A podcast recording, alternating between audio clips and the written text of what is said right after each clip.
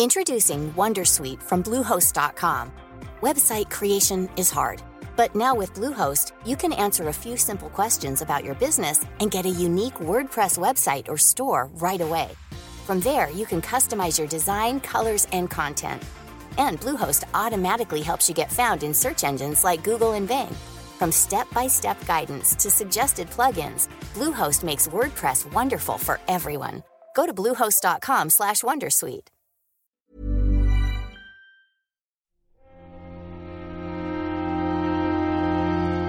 Muy buenas a todos y bienvenidos a El Nexo, una serie de pequeñas reflexiones sobre la actualidad del videojuego. En esta ocasión volvemos además a la actualidad que ya tocaba un poco. Yo creo que esta semana ha sido un poquito más interesante a mi juicio y nos ha dejado unos cuantos contenidos, la verdad, que han alterado a lo mejor un poco las previsiones eh, de lo que teníamos para la siguiente, para esta semana, vaya. Pero creo que la va a hacer también muy interesante. Ya sabéis que teníamos previsto un poco hacer un repaso a esa, a esa encuesta que, que, hicimos ya hace unos meses sobre los mejores juegos de la generación. Y yo creo que en vez de centrarnos todo el programa en enumerar pues la gran cantidad de juegos que salieron en esa lista, eh, creo que la podemos dividir un poco por partes y amenizar el menú con, con un poco de actualidad que ya sabéis que siempre suele demandar su turno, ¿no? Y, es más interesante, cuanto menos, comentarla en el momento en el que surgen las noticias, ¿no? Yo he seleccionado tres, creo que sobre todo dos son las que más han copado un poco el debate de la semana y sobre todo más bien del fin de semana, ha sido curioso, que, que normalmente el fin de semana suele estar un poquito más parada la actualidad, lo cual es lógico y normal, pero en esta ocasión ha resultado ser así. Y son estos temas sobre la bueno, podríamos llamarlo o revisión o censura, yo creo que hay un poco está el, el debate en, en, los videojuegos y a tenor un poco del caso que ha ocurrido con, con Mass Effect y el cambio eh, de planos mm, del videojuego en cuanto a algunos planos que había en la trilogía que sobre todo en el, la primera parte y en la segunda, ¿no? Que, que tiraban un poco para mostrar los atributos sexuales, sobre todo femeninos, ¿no? De algunos de los personajes y que en este caso se han revisado. Vamos a analizar un poquito eh, los casos en cuestión, ya sabéis, sobre todo el plano clásico del culo de Miranda que se hizo tan famoso, ¿no? y también un poco eh, cuando, por lo menos en, bajo mi perspectiva, esto puede estar un poco más justificado, cuando se puede hablar un poco más de cierta censura, cuando se le puede considerar más revisión y sobre todo cuáles son las formas de hacerlo o de no hacerlo, ¿no? Cuando encuentro yo más bien justificado eh, hacer estas, este tipo de revisiones o más bien incluso desde el principio hacer este tipo de planos, ¿no? La verdad es que es un tema que aquí en el Nexo no hemos tratado mucho sobre el tema de la censura y sobre incluso sobre el tema de la sexualidad en sí mismo y aunque bueno, esto simplemente es una noticia, pero yo creo que puede ser un buen apetito y quizá yo que sé, más adelante incluso se puede tratar el tema si os interesa más en profundidad. Siguiente tema a tratar va a ser un poco este de patentar mecánicas, que parece algo que bastante novedoso, aunque yo creo que más o menos siempre ha habido algunos estudios que han intentado hacer este tipo de este tipo de cosas. Vamos a intentar mostrar un poco de contexto, vamos a explicar un poco los casos, sobre todo este de sombras de, de guerra y de Mordor con el sistema Nemesis que se ha patentado y también incluso el caso de Blover eh, de Blover Team con con Demirium que ha patentado también ese sistema de yo qué sé, de, de, manejarte por dos mundos a la vez, no sabría muy bien cómo, cómo explicarlo, pero ya sabéis exactamente el, la división de la cámara del juego que nos deja mover a nuestro personaje en, en el mundo real y en el inframundo, como hablamos en el capítulo anterior del Nexo cuando tratamos el juego, ¿no? Creo que da para bastante debate. Voy a intentar ver un poco también aquí eh, todas las caras del, asunto, aunque sea simplemente para encontrar, para ganar un poco de perspectiva, y yo creo que también va a quedar bastante interesante.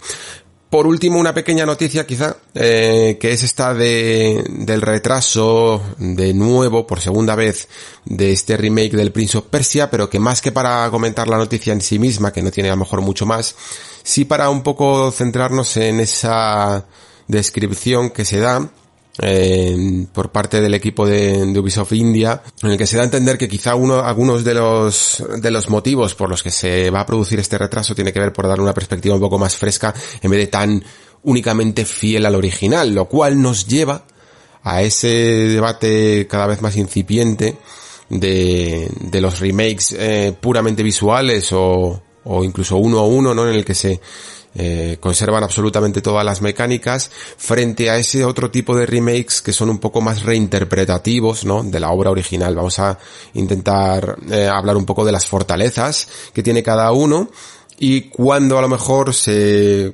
conviene o se utiliza más uno u otro en base un poco a las características o a lo que se requiera en ese momento, ¿no? Eh, ¿qué es más, en, qué es más importante? ¿Para qué ha nacido realmente ese remake en concreto? Y por supuesto también, pues lo analizaremos un poco en base al contexto de lo que parece que va a hacer Ubisoft con Prince of Persia, que por fin parece que está intentando rescatar un poco esta franquicia de, del olvido, ¿no? Tras un paso, eh, pues yo diría que nulo durante la anterior generación, ¿no? Y luego ya pasaremos a, a ese contenido más previsto, ¿no? A esos mejores juegos de la generación que habéis votado la comunidad del Discord del de Nexo. Ya sabéis que eh, propuse un poco este, esta, esta encuesta que evidentemente no tiene nada de oficial, eh, no tiene, no tiene por qué ser lo que luego todos los oyentes del Nexo eh, habríais votado porque evidentemente la hemos centrado un poco más en el círculo más, más íntimo nuestro, ¿no? Del Discord. Aún así ha, ha, participado muchísima gente, me ha sorprendido bastante, la verdad, para no haberlo sacado fuera de, de nuestro canal. Y que creo que hace además también una lista bastante interesante y merece la pena cuanto menos pues mencionar un poco de cada juego. He cogido como los 30 más principales que me han salido, ¿no? Y por ello eh, es muy probable que no dé tiempo a comentarlos todos. Y lo que voy a hacer básicamente es quedarme un poco cuando vaya viendo que llegamos a las dos horas de programa, pues para no dejarme la voz, pararé y continuaremos más que probablemente la, la siguiente semana, ¿no? Eh, que además seguramente a lo mejor si tengo tiempo pues traeré este Little Nightmare 2, que no creo que además cueste mucho de completar y como además el primer juego si no me equivoco, yo creo que no, eh, que no pasó por el nexo, pues merece la pena pues mmm, centrarse un poco incluso en lo que es Little Nightmares, ¿no? Y porque a lo mejor es un juego más interesante de, o ha, ha podido llegar incluso a pasar un poco desapercibido y también para hablar de un género del que tampoco hemos tocado por aquí mucho por el nexo y quizá por la sencilla razón de que no hay muchos mm, exponentes, ¿no? Y los que había, tampoco es que estuviera el Nexo todavía vivo cuando, cuando estaba, ¿no? Y hablo de juegos eh, a los que a mí me parece que, que se podría hablar casi de un género en sí mismo, un género que, que no tendría nombre, ¿no? Como porque todos estos juegos parece que los metemos en una especie de género extraño de aventura, acción o cosas así, ¿no? Y al que a mí me gusta llamar ensayo y error, ¿vale? O herederos casi de, de Another World, como son este Limbo, este Inside y también este Little Nightmares, ¿no? Hablaremos un poco más de eso y de las, eh, del particular estilo de este, de este pequeño género, que la verdad es que siempre que tiene un, que saque un lanzamiento suele llamar bastante, bastante la atención. Estos son los contenidos para el presente y el futuro cercano del Nexo. Espero que os llamen la atención, así que vamos un poco ya a meternos en faena. Vamos allá.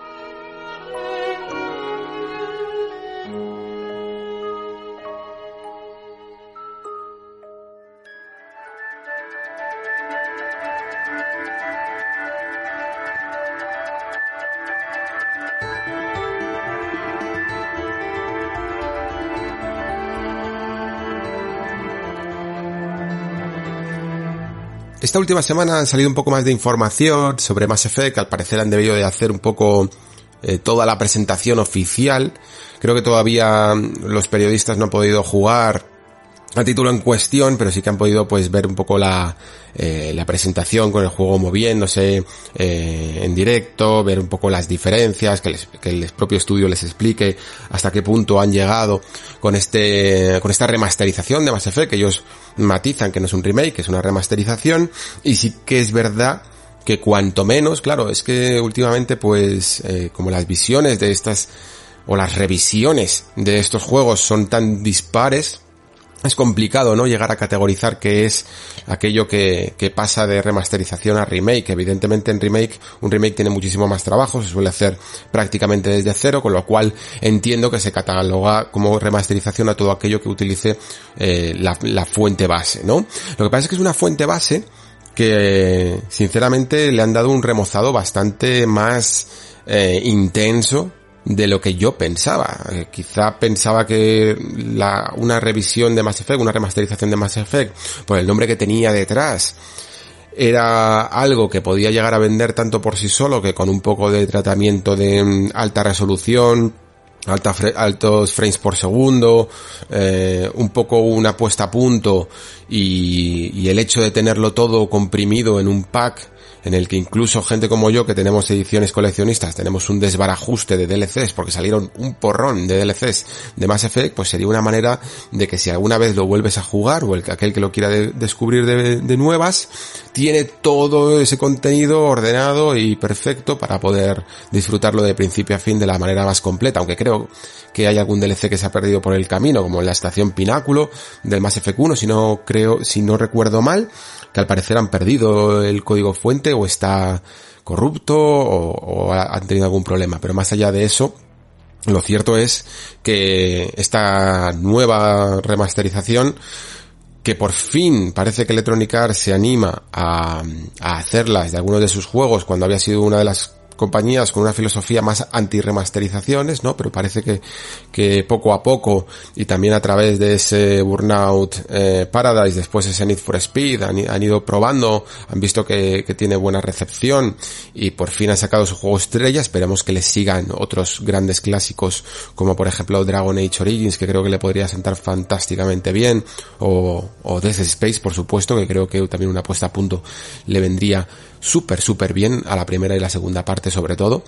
Y, esperemos, como digo, que no sea lo último, pero el caso es que en lo que respecta a Mass Effect se le han trabajado bastante más de lo que pensaba. Hemos podido llegar a ver comparaciones y ya no solo en cuanto a tratamiento de iluminación, en cuanto a, este, esta resolución que comentaba, sino eh, escenarios que pueden llegar a cambiar, no por completo, pero sí sí bastante de sus fondos, de algunas de las terminaciones más austeras que podíamos llegar a, a tener en el juego original. Incluso en Mass Effect 1 se nota quizá que es donde más han retocado para mm, darle una especie de y eso también ha traído un poco de polémica, una, una homogeneización, ¿no? De la franquicia, lo que luego derivó Mass Effect 2, tirando más a la acción que al RPG, y Mass Effect 3, ¿no? Que también le siguió la saga. Mass Effect 1 estaba un poco ahí, en tierra de nadie, siendo medio RPG, medio juego de acción, y al final, pues, eh, se ha, como digo, homogeneizado para que todo tenga un, una forma de jugar más, más uniforme, ¿no? Y también parece que se ha hecho con los gráficos, aprovechando un poco quizá el motor ya renovado, renovado o mejorado para las siguientes eh, entregas, pues se han aplicado todos estos cambios, se han ajustado, incluso al modelo de los personajes, sobre todo los rostros faciales, se nota muchísimo en eh, las caras del primer videojuego y también incluso eh, pues un poco de gameplay, un poco de, de parámetros eh, y este tipo de, de acciones más contextuales que también se han remozado. Así que creo que al final va a quedar una remasterización bastante digna y que a lo mejor pues no, no sé, no, no, tienes por qué comprarla de salida porque evidentemente también aprovechando un poco que es una trilogía, que es muy querida y tal, pues va a salir casi a eso, a un, a un precio completo, pero a poco que baje o a poco que seas fan, la verdad es que al menos creo que se puede llegar a justificar su compra, ¿no? Um, creo que lo único que puede llegar a tener ahí un poquito de, de limitaciones que me parece que en la versión de PlayStation 4 normal el juego no llega a, a 60 frames por segundo, ¿vale? Pero en PlayStation 4 Pro, y PlayStation 5, por ejemplo, o, en las versiones igual en, en Xbox, eh, la, la, toda la trilogía está a 60 frames por segundo, con tiempos de carga más rápidos, eh, un creador de personajes un poco más mejorado, etcétera. O sea que hay bastante, hay, bastante chicha, la verdad. Pero también hay chicha en el tema en cuestión, que yo creo que es un poco ya el tema que, en el que nos vamos a centrar un poco, que es eh, el de algunos cambios, ¿no? Un poco en la dirección de, del juego en cuanto a, a, los planos que usaba, para mm, sexualizar, por decirlo así, eh, algunos personajes, ¿no? Que la verdad es que a ver, eh, podamos estar de acuerdo o no, sí que es cierto que había una cierta intención detrás de donde se está poniendo la cámara, ¿no? No, no es que sencillamente mm, estuviera un personaje haciendo algo y justo pues el plano abarcara una parte concreta de su cuerpo, sino que se notaba claramente que la cámara estaba enfocando donde estaba enfocando, ¿no? Y evidentemente, pues el, el plano más icónico no es ese de Mass Effect 2 del culo de Miranda, ¿no? Porque es que es que estaba como muy, muy, muy planteado, ¿no? Para que se viera bien, bien en primer plano ese, ese culo, ¿no? Y con, con tu separa ahí al fondo, ¿no? Como si importara mucho menos que el culo de Miranda. La cuestión nos lleva a plantearnos hasta qué punto la decisión de cambiar este tipo de planos puede llegar a ser acertada o no. Evidentemente todo esto, como digo siempre, forma parte de una perspectiva que tenemos que plantear como algo personal, ¿no? Porque nosotros no somos los directores del juego, ni del juego original, ni de la remasterización, y por lo tanto son opiniones personales de lo que a lo mejor a nosotros nos puede gustar más, o nos puede gustar menos, o lo que haríamos nosotros, bla, bla. Pero en ningún caso, mm, sinceramente os lo digo, eh, considero que mi opinión valga más, o sea, más acertada, miremoslo así, que la de sus directores. Sí que puedo llegar a entender a aquel que diga que bueno, que, que, alterar de alguna manera una obra de un director original pueda llegar a ser eh, algo cuanto menos polémico, ¿no? Pero también es verdad que mientras, que justo mientras que se estaba haciendo esta remasterización que sale ahora, pero que lleva ya un tiempo en desarrollo, justo en ese momento Casey Hudson, que es eh, un poco el padre de Mass Effect, no solo a lo mejor era el director, sino que era incluso más como una labor de una especie de producción muy creativa, y que siempre había, es considerado como el padre de Mass Effect, em, que había abandonado la empresa después de Mass Effect 3, volvió, volvió hace unos años a la compañía y se ha vuelto a ir, de hecho, de ella, ¿no? Pero eh, justo estuvo en el momento en el que se estuvo haciendo esta remasterización. Así que puedo llegar a entender que estos cambios incluso, pues de alguna manera, el bueno de Casey Hudson estuviera, no sé si implicado, pero que al menos fuera, llegase a, ser consultado, o que pueda llegar al menos a, su conocimiento sobre que, lo que estaban haciendo, ¿no? Eh, incluso a lo mejor dar su visto bueno. Eso es algo que no sabemos, pero lo que quiero decir es que la posibilidad existe, ya que el director original estaba ahí, ¿no? La escena en sí, Em, no es, yo creo, el problema. Para, yo cada vez que tengo uno de estos debates sobre cuándo realmente se está censurando un juego, cuándo no, siempre me fijo mucho en el contexto y en lo que está ocurriendo en ese momento en la, en la trama, ¿no? Y sobre todo qué tipo de juego es, porque yo puedo llegar a entender a lo mejor que haya ciertos videojuegos que no solo es que puedan llegar a aprovechar en algún momento un cierto componente sexual, sino que es que incluso directamente tienen ese, esa atmósfera sexual por bandera, ¿no? O sea, quiero decir, si tú juegas a un Senran Kagura, que, que me corrija a lo mejor el que sea muy fan de la saga, pero entiendo que el toque de picardía sexual, ¿no? Está implícito y también te atrae por eso, ya desde antes de empezar a jugar. Si vas a a jugar algo así, pues es eh, muy probable que, que te interese en ese momento mm, un juego con esas picardías, ¿no? Cuando es un juego mixto, eh, pero con un alto componente sexual, como puede llegar a ser algo como Dead or Life, en el que puede haber gente que incluso no se vea para nada atraído por la manera en que posan las chicas de Dead or Life, pero a la vez sí que le guste mucho las mecánicas de combate, pues puedo llegar a entender incluso que se distraigan, pero también puedo llegar a entender que haya otro público que, que disfrute de eso y a la vez pues tenga un buen juego, ¿no? Si es la visión del director, yo en ese caso lo puedo llegar a respetar. Ahora bien, eh, lo que sí que me molesta un poco más, eh, personalmente siempre, es cuando este tipo de, de, de planos se utilizan o incluso se censuran rompiendo una cierta coherencia narrativa del, del juego, ¿no? Cuando digamos que el hecho de la censura o el hecho de la imposición de un plano sexual distraen de aquello que está intentando buscar el videojuego en cuestión, ¿no? Que es contarte una historia, o que es, incluso a lo mejor no contarte una historia, pero centrarte en unas mecánicas y que ese hecho de poner algo sexual, o de quitarlo incluso, distraiga o haga no entender la obra. Y vamos a poner aquí algunos ejemplos. Por ejemplo, Eh, yo cuando jugué a este JRPG llamado Tokyo Mirage Sessions, que yo lo jugué en su momento en Wii U, y luego también pude probar la versión de Nintendo Switch y es prácticamente la misma, em, lo que ocurrió es que el juego llegó a, no sé si a Occidente o a Europa, creo que a todo Occidente, con una censura eh, bastante importante. Hay, digamos, dos tipos de censura para mí en Tokyo Mirage Sessions. Una que las dos de carácter sexual, evidentemente, tapando un poco los atributos femeninos de algunas de sus protagonistas, ¿no? Pero en algunos casos podían llegar a ser sencillamente puramente estéticos, del diseño de algunos de los trajes que llevaban en las batallas o cosillas así, o durante algunos ataques especiales y cosas así.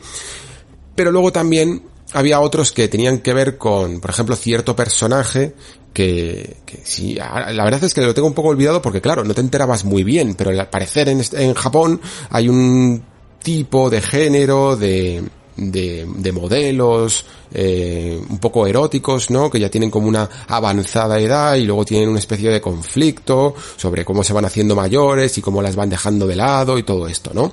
Y la cuestión es que no te enterabas muy bien de que esa persona en cuestión era modelo de, de lencería o de, o de ropa o, simplemente modelo erótica o algo así, porque todas las imágenes en las que se la mostraba eh, ligera de ropa estaban censuradas y salía con mucha ropa. Y entonces no entendías el conflicto de este personaje, porque la propia censura, y además incluso de una cultura que a lo mejor no es tan eh, conocida como la tuya propia, eh, no te dejaban entender exactamente las motivaciones de ese personaje en cuestión. Y yo sencillamente pues, muchas veces pensaba, lo atribuía a que no me enteraba muy bien de lo que estaba ocurriendo en pantalla. Pero era la propia censura la que, la que te estaba evitando que, que te, que te enteraras de la historia. Y luego, por supuesto, pues tenemos Mass Effect. Si os habéis fijado en muchas de las imágenes que ahora mismo se estarán compartiendo o se estarán poniendo para compasar la noticia de lo del culo de Miranda, pues es evidentemente el culo de Miranda y en el que podéis ver que justo en ese plano está ocurriendo una conversación. Eh, podéis buscar la, la imagen mientras que estoy hablando de esto. Veréis muchas veces que casi siempre es la misma, ¿no? Y se ve perfectamente que hay unos subtítulos de una conversación que se está teniendo entre Separ y Miranda, y luego también incluso la típica ruedecita esta en la que tú puedes elegir la, eh, el diálogo que tú quieras.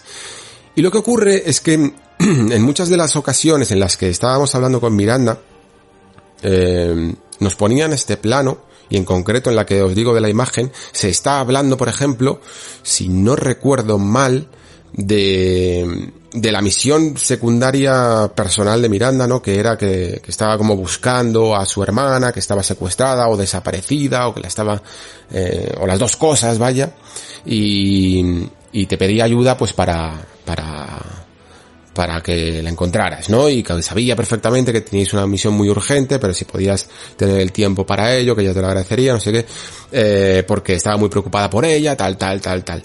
La cuestión es que de toda esta conversación no había en absoluto ningún carácter sexual en ello. De hecho, todo lo contrario. Miranda estaba en este momento preocupada mmm, exclusivamente por su hermana, ¿no? Y hacer aquí un plano del culo de Miranda yo creo que lo único que consigue es distraernos un poco de la trama. Y es que a poco que evidentemente, eh, por mucho que quieras evitarlo, se te van a ir los ojos porque es que es un plano como muy mítico, puede llegar incluso a, distraerte de la propia conversación, ¿no? La cuestión para mí no se trata del plano en sí. La cuestión es de cómo utilizas ese plano. Si ese plano puede llegar a reforzar la narrativa, puede llegar a estar justificado, yo no veo por qué lo tienes que sacar. Pero si no refuerza en absoluto e incluso te llega a distraer de la propia historia del juego, me parece un plano incorrecto. Y, y la cuestión con Miranda además eh, es un poco más profunda que simplemente este plano, porque sí que es cierto que, mm, que el propio personaje de Miranda tiene un componente sexual en su, eh, en su historia, ¿no?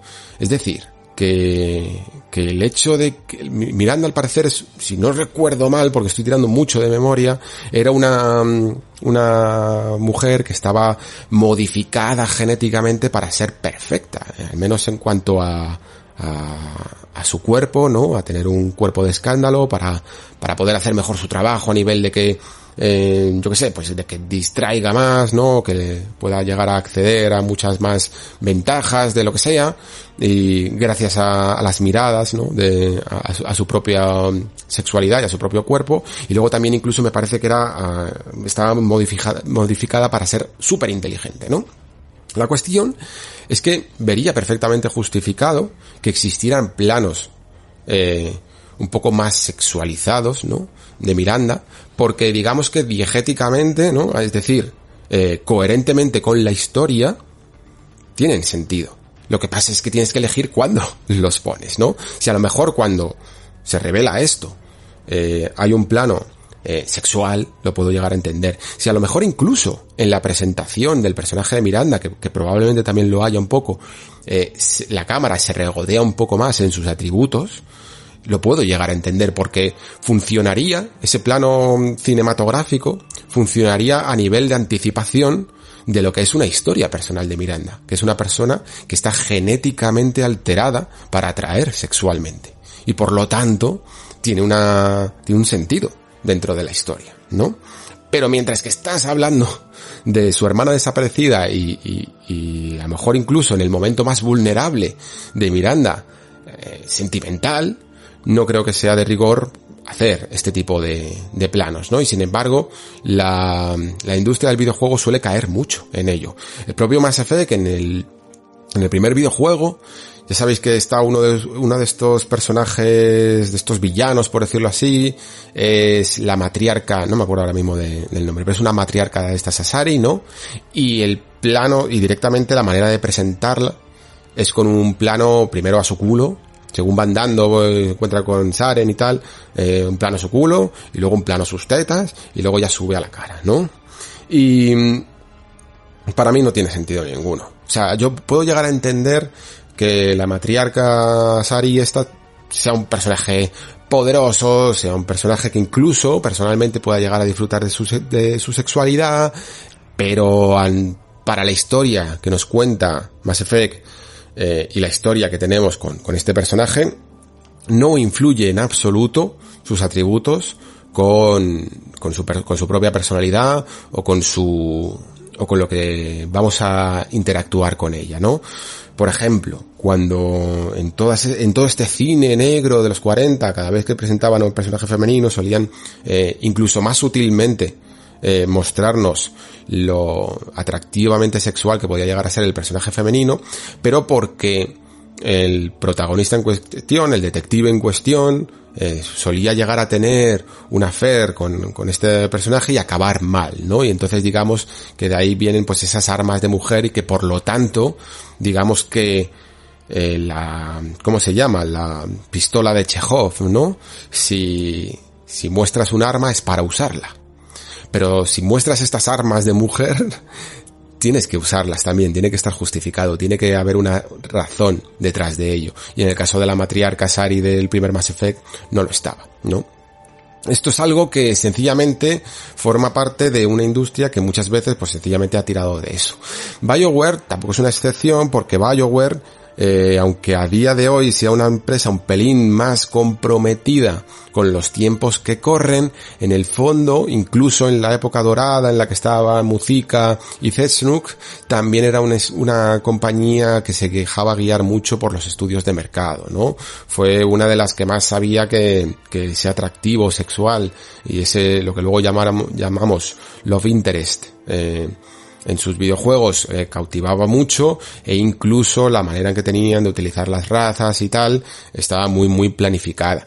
Em, esto no ha cambiado tanto, de hecho esta misma semana nos ha dejado la noticia de que eh, para Mass Effect Andrómeda había como planificado 10 razas más y tal eh, dentro de su universo nuevo, de su galaxia nueva, que al final em, no fueron, fueron descartadas, no fueron utilizadas por falta de presupuesto. Bueno, esto del presupuesto hay algunos medios que se lo han comido, la verdad, para centrarse en lo que da más chicha, ¿no? Que es por, porque no eran como cosplayeables, ¿no? Porque, porque no daban lugar a que la gente se disfrazara de ellas. Y fíjate que Mass Effect justamente es un juego, es una trilogía en la que hay algunas razas que son realmente complicadas para, para hacer cosplay. Y sin embargo, he visto cosplay hasta de Hagars, creo, o Hanars, que son los, esta especie de medusas o de, sí, como de, de animal extraño con tentáculos, ¿no? Que, que es todo, todo energía mental casi. Y, y he visto hasta cosplay de ello.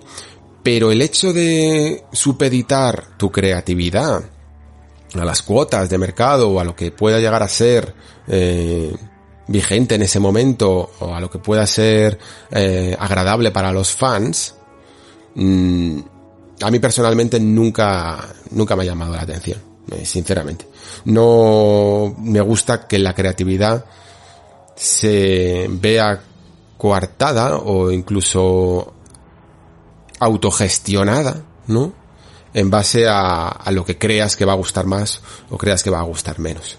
Creo que el primer Mass Effect, sinceramente, quitando estos momentillos que tenían estos despuntes de, de sexualidad forzada, era un juego mm, muy único y que precisamente llegó a atraer a la gente porque pocas veces se había visto un universo tan original, incluso para la gente que ya lee ciencia ficción y que, y que existe todo un subgénero que se llama el de nave generacional, ¿no? Que, que es prácticamente, que es completamente en el espacio, ¿no? Y en el que mucha gente se reúne en torno a un lugar donde viven, ¿no? Y navegan por todo el, por todo el espacio como si fuera una especie de arca eh, interestelar que es un poco el concepto que había detrás de, la ciudadela de Mass Effect, pues les pareció Mass Effect, eh, esta, para esta gente bastante hardcore, les pareció una obra muy, muy llamativa, muy interesante y con un lore muy completo, ¿no? Era un juego muy, muy creativo y que no necesita en el fondo de estas cosas y que cuando las utilizaba, las tenía que utilizar bien.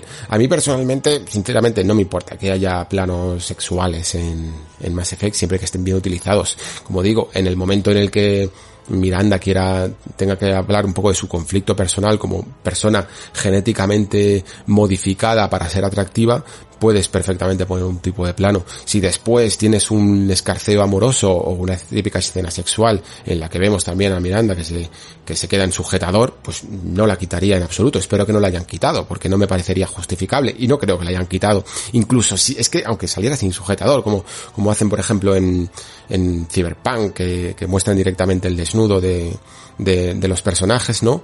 Me parece perfectamente bien. No me importa que haya juegos que utilicen el sexo o la sexualidad, eh, siempre y cuando estén bien, bien introducidos. Eh, creo que eso es un poco la, la conclusión de, de, todo el asunto, ¿no? Y quizá el problema parte casi más de, de nosotros que, que como jugadores incluso vamos pasando por diferentes etapas. Porque a mí cuando jugué a lo mejor a Mass Effect 1 um, con 20 años o, o, algo así, pues tenía menos, menos inconvenientes, ¿no? En, en regodear la mirada con, con, este tipo de planos, o pensaba, o al menos reflexionaba mucho menos, también eran otros tiempos, pero reflexionaba mucho menos en ellos que lo que puedo hacer ahora con mi edad, ¿no? Y sin embargo, pues habrá gente que, que no le importe, pues porque también está en otra edad y tiene otros intereses, o, o a lo mejor sencillamente no lo, no lo piensa tanto, no lo reflexiona tanto. A mí, ahora mismo, por ejemplo, uno de los temas, ya lo sabéis, que más me gusta es cómo construir buenas narrativas y por lo tanto pues voy mucho más al detalle de este tipo de cuestiones que ya os digo tampoco es que me molesten en especial de hecho me molestan mucho más cuando cuando hay una censura tan clara como como la que vi en Tokyo Mirage Sessions y fijaos que en el fondo Tokyo Mirage Sessions a nivel de historia me daba bastante igual pero sí que me parece me parece mucho más flagrante cuando cuando la propia censura hace que te confundas y no llegues a entender la historia o al menos un arco de una historia de un videojuego, eso sí que puede llegar a ser eh, complejo, que en este caso, ¿no? Que yo creo que la historia de Mass Effect la vas a entender perfectamente igual.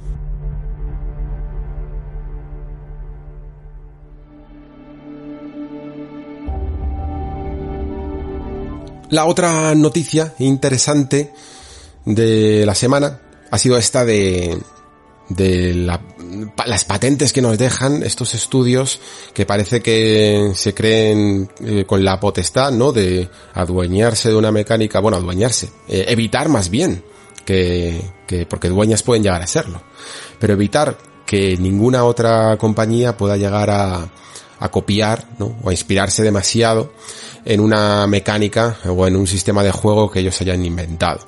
Y supongo que el ruido más mediático ha llegado a venir por el hecho de juntar casi dos en una, ¿no? Porque a lo mejor eh, este tipo de cosas se pueden quedar casi en una especie de anécdota circunstancial, porque es probablemente después, si llegara incluso a juicio, no llegara a, ningún término, porque podría haber tantos eh, paréntesis, ¿no? Tantas em, excepciones en, esa patente de cómo, de cómo estás utilizándola tú en tu juego, que no llegaría nunca al hecho de tener que pagar eh, una multa o algo parecido, ¿no?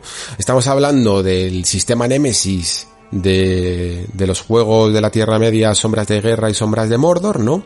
Ya sabéis, es este sistema en el que digamos que hay una especie de inteligencia, es que fijaos, es que llega a ser simplemente una inteligencia artificial un pelín más compleja que crea dinámicas entre los distintos mm, enemigos importantes de, del juego y la manera que tienen de comportarse con nuestro protagonista, ¿no? Hasta el punto de que llegan a ser capaces pues de recordarte de alguna manera y crear ciertas rivalidades entre ellos, ¿no? Además de maneras mm, ciertamente específicas, ¿no? Entiendo, porque si no, pues eh, yo que sé, hasta el puro hecho de que en algunos, eh, creo que era el Burnout, eh, te seleccionaran a unos rivales en concreto, que eran los que te habían estado haciendo una jugarreta, ¿no? Para que te vengaras de ellos, se podría, se podría catalogar como un sistema némesis, ¿no? Bueno, en el momento en el que ya recuerdas tú que hay un rival eh, que te ha hecho un takedown y vas a por él, ya estás creando ese sistema un poco más complejo que la media, ¿no?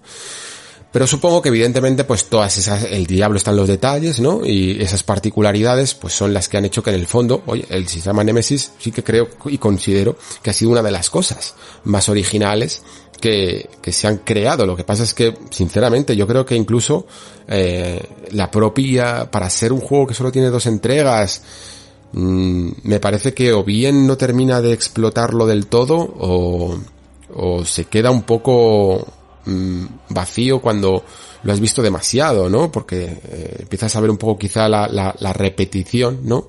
A un sistema que en lo que se supone que debe hacer es como generar una especie de proceduralidad, ¿no? En la, en la forma que tienes de relacionarte con los enemigos. Y al final es un poco casi todo el rato lo mismo. no creo que sea incluso tan tan increíble. Lo que pasa es que la idea en sí misma sí que me parece buena. Y de hecho lo interesante que me parece del sistema Nemesis no es el sistema Nemesis en sí, sino la el potencial que tiene para poder ser explorado de, de, muchísimas otras maneras. Y precisamente lo que parece que quiere Warner con esta patente es que la gente no pueda hacerlo, ¿no? Que la gente no pueda mejorarlo. Y aquí quizá entramos en el primer punto de debate, ¿no? La cuestión con los videojuegos es que muchos de sus sistemas no sencillamente eran buenos sistemas en sí mismo, sino que eran buenos a medida que otros estudios iban integrando sus propias ideas, su propia frescura y su propia creatividad y los convertía en algo más de lo que eran en un principio. Es decir, por ejemplo, si consideramos a los a Space Invaders como uno de los padres del shoot em aunque no existiera ningún tipo de movimiento en pantalla, eh, simplemente una navecita que se desplaza de izquierda a derecha y que se carga alienígenas, y, Space Invaders hubiera patentado esa fórmula,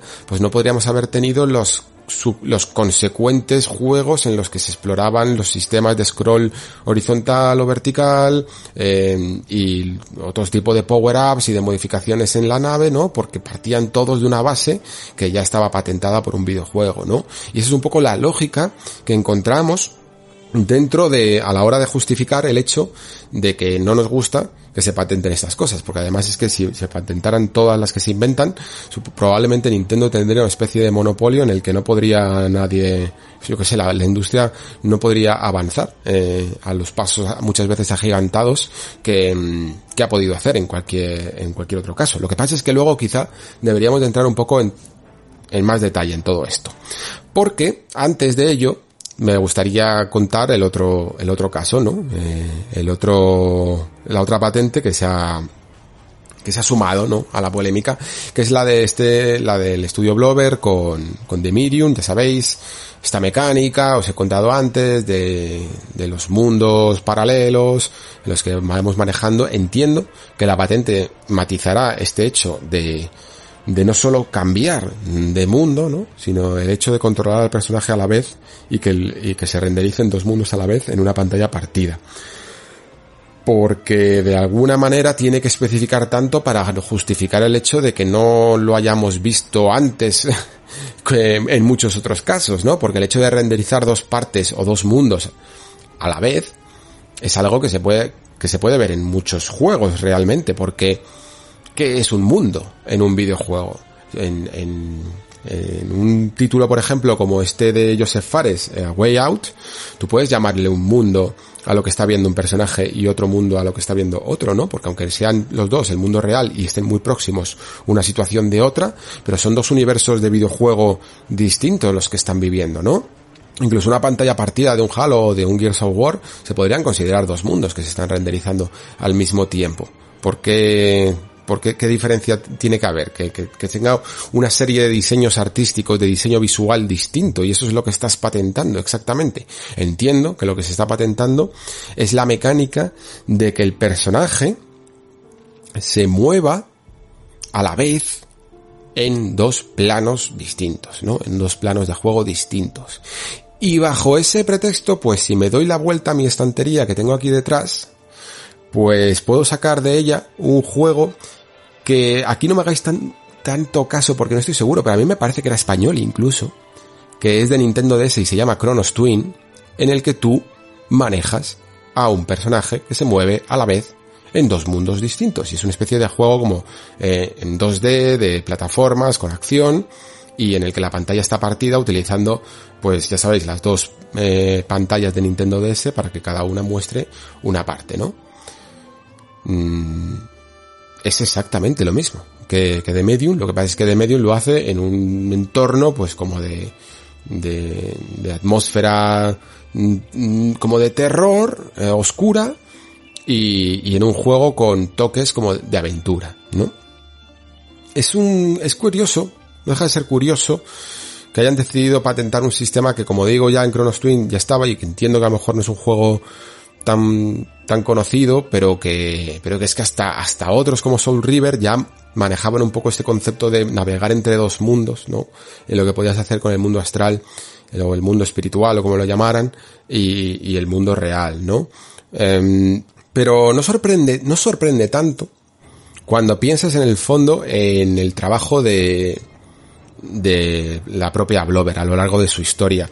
Y esto lo, lo traigo a colación por un vídeo que vi compartido por el amigo Pablo, el amigo Kaitsid, que lo puso en, en su Twitter y en el que un youtuber, que no, no conozco la verdad, un youtuber inglés, eh, hacía un repaso bastante exhaustivo de la cantidad de no solo mecánicas, sino referencias visuales, eh, planos de cámara, animaciones, conceptos, que ha llegado a, más que influenciarse, casi llegar a copiar eh, Blover a lo largo de toda su historia con todos sus videojuegos.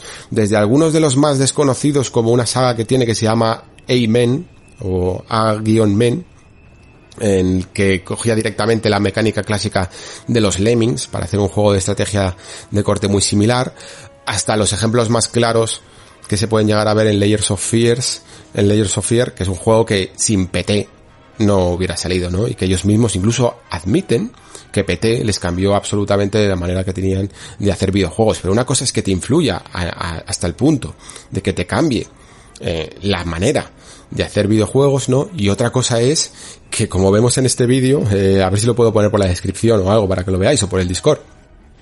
Pero es que ves directamente animaciones de Lisa con, con la eh, con la, la, protagonista muerta femenina de, de Layers of Fear, que no tiene nombre, no me acuerdo exactamente cómo la mencionan, pero que tiene exactamente las mismas animaciones, esa, esa forma como glitcheada, mm, intermitente de moverse, ¿no? O incluso en los momentos en los que te pilla, esa manera que tiene de mostrarte la cara y como la cámara va girando hasta tumbar al personaje en el suelo, ¿no?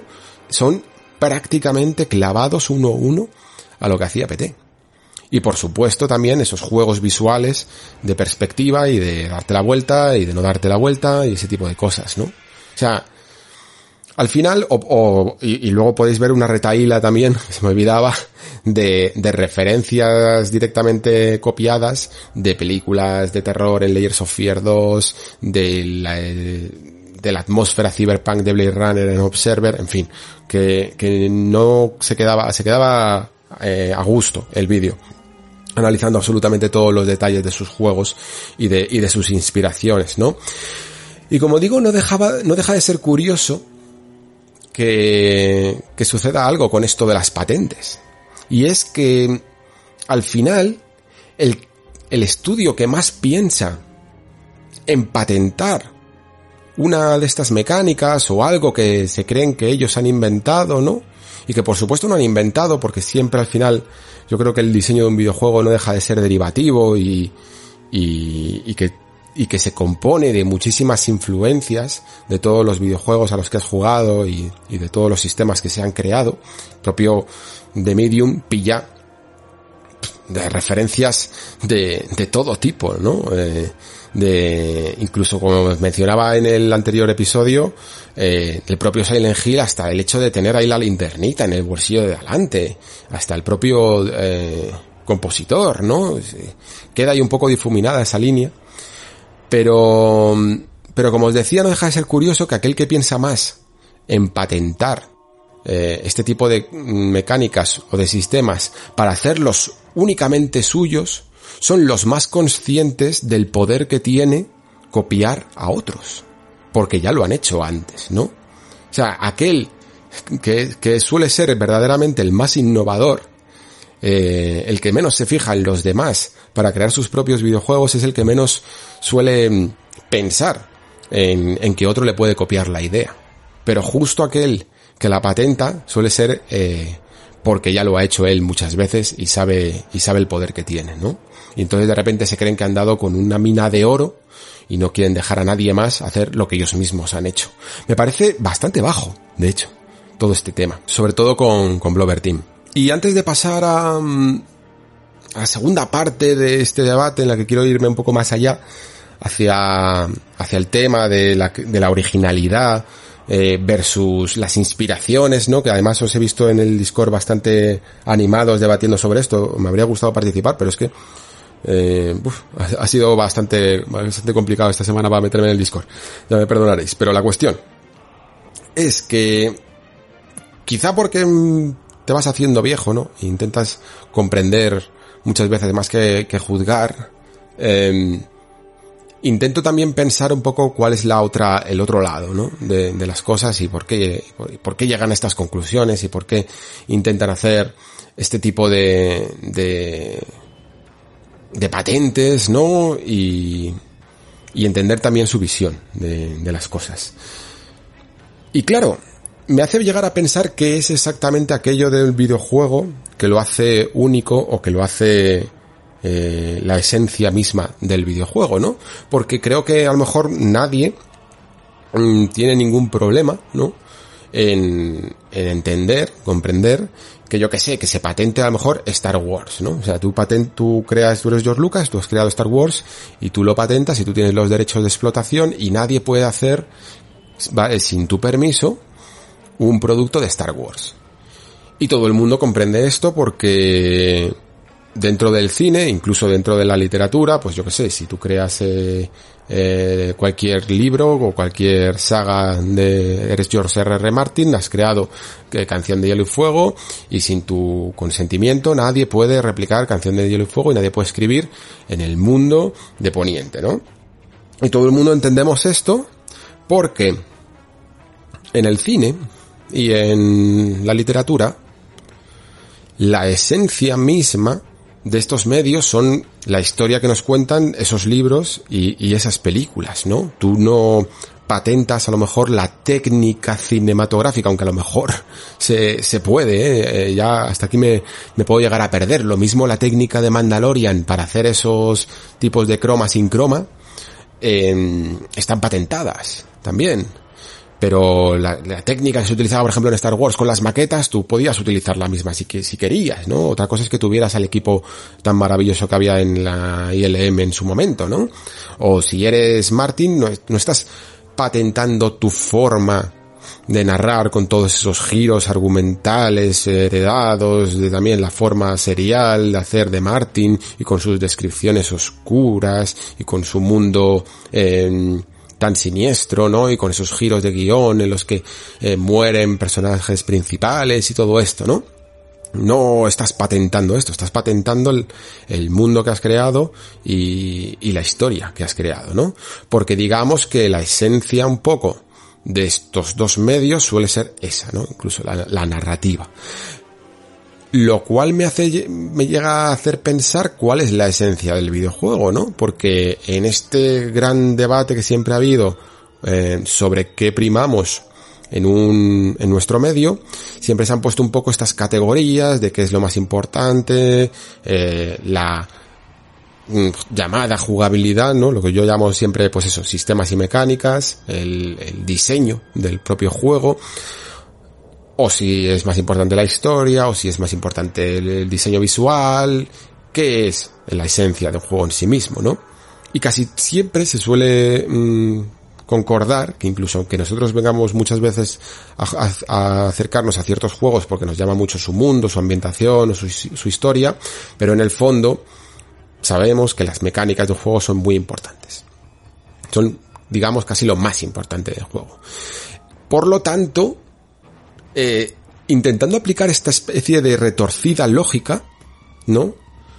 Tendrían razón, ¿no? A la hora de patentar ciertas, ciertas mecánicas, porque es la esencia comparativa a lo que otros medios patentan, ¿no?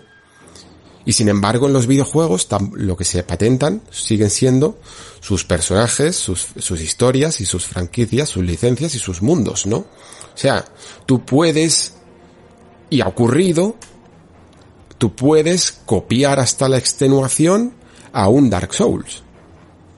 Pero no puedes llamarlo Dark Souls, no puedes utilizar los personajes de Dark Souls, ni puedes utilizar el mundo de Dark Souls por lo tanto, estamos, seguimos primando como propiedad, ¿no? Como propiedad de derechos, eh, este tipo de, las mismas cosas casi que, que se priman en, en el cine o en la literatura, ¿no? En vez de lo que se supone que es la esencia del medio, que son las mecánicas. Y sin embargo, aunque como digo, es una especie de lógica retorcida en el que podemos llegar incluso a darles una cierta verosimilitud, yo no significa que en absoluto que comparta esta idea, porque curiosamente, y quizá porque el videojuego en sí mismo tiene sus propias leyes y sus propias formas de, de interpretarse, no tiene por qué seguir los mismos cánones y las mismas reglas que, que el cine o que la literatura, ¿no? Y por lo tanto, mucha de la evolución del videojuego, o casi toda, se ha conseguido en base a inspirarse en otros. Y esto es así. Y hay que admitirlo, ¿no? Y, de hecho nos gusta, ¿no? De hecho, buscamos muchas veces eh, videojuegos en base a los gustos que tenemos por otros, ¿no? Cuando sale un juego que se parece a Dark Souls, ya nos llama la atención si nos dicen que, que tiene un sistema muy parecido a Dark Souls, porque somos fans de ese género. Y ser fans de ese género es como decir que eres fan de Star Wars, ¿no? Y que, y que cada vez que saquen algo que se parezca mínimamente a Star Wars, lo vas a ver porque eres fan de Star Wars. En el, en el propio programa este que hice de Off Topic, os recomendé un libro de Abercrombie, que se llama La voz de las espadas, bueno, la saga de la primera ley y tal. Y son libros que en su momento vendieron muchísimo porque fueron a rebufo y aprovecharon mucho el tirón precisamente de, de las novelas de Martin, ¿no? De Canción de Hielo y Fuego. Vendieron porque tenía una fantasía oscura, eh, muy, muy cruda, ¿no? Con mucha violencia y tal. Y, y, y utilizó mucho ese rebufo, ¿no? Evidentemente creando su propio, su propio universo. Pero como digo, creo que los videojuegos sí que tienen otras normas y que por mucho que lo más, probablemente lo más difícil, porque creo que en un videojuego es mucho, mucho más difícil crear una buena mecánica original que crear un mundo, porque un mundo al final sí, es difícil, es trabajoso, pero te puedes apoyar en, eh, en gente que tenga eh, mucha imaginación visual, que te haga unos diseños fantásticos, el trabajo de muchas personas, pero al final la creación de una mecánica que transforme la industria, un tipo de género que, que lo mueva hacia adelante, es algo muy difícil de, conseguir y por y muy fácil de replicar, por decirlo así, porque una vez que ya está todo el trabajo hecho, o sea, fijaos qué tontería.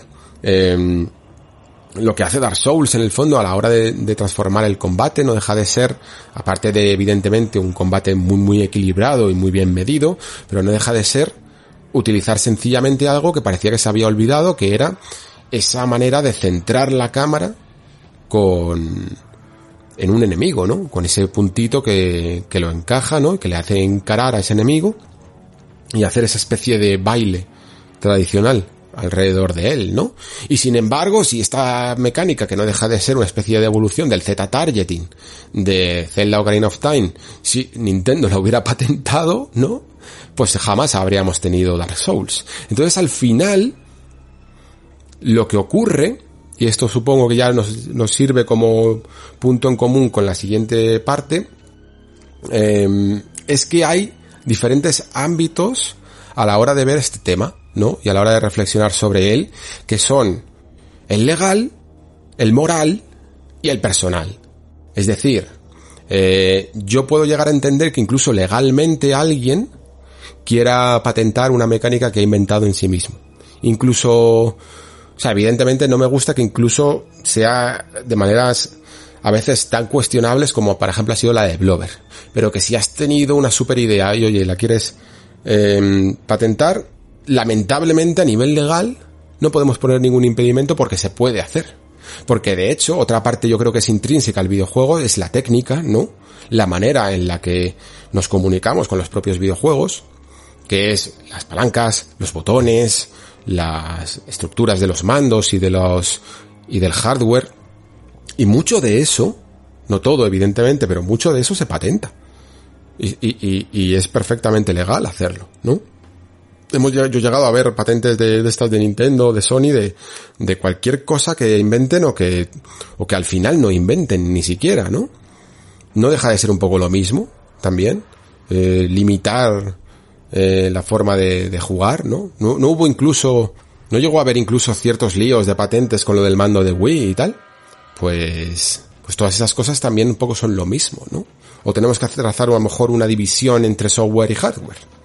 Eso a quien le interese el debate del ámbito legal, pues puede discutir en esos términos o en otros. Luego también está evidentemente el moral de hasta qué punto eh, es moral copiarse o no copiarse de, de las mecánicas de otro videojuego, que yo creo que, que es el que vamos a tratar un poco a continuación. Y luego también está el personal. ¿no? Yo, en el, yo, y yo es del que tengo que hablar, del, único que puedo hablar porque yo ni soy abogado ni he creado un videojuego. Entonces, el único del que puedo hablar es el personal. Y dentro del personal, personalmente, creo que está bien que no existan este tipo de patentes en la industria. Porque aunque como digo, puedo llegar a entender que sea uno de los aspectos vitales del videojuego y por lo tanto también de los que lo hacen más personal y lo hacen más y sean los más difíciles de conseguir, me rindo ante la evidencia de que la industria, la historia del videojuego se ha construido en base a poner piedras, unas encima de otras, y apoyarte en lo inventado por otros videojuegos. Y de alguna manera casi eh, romántica, es bonito que se deje hacer esto, ¿no? Que nos saltemos toda esa parte legal y permitamos que lo que hemos llegado a inventar nosotros, otro, pueda copiarlo y aportar su visión personal del asunto.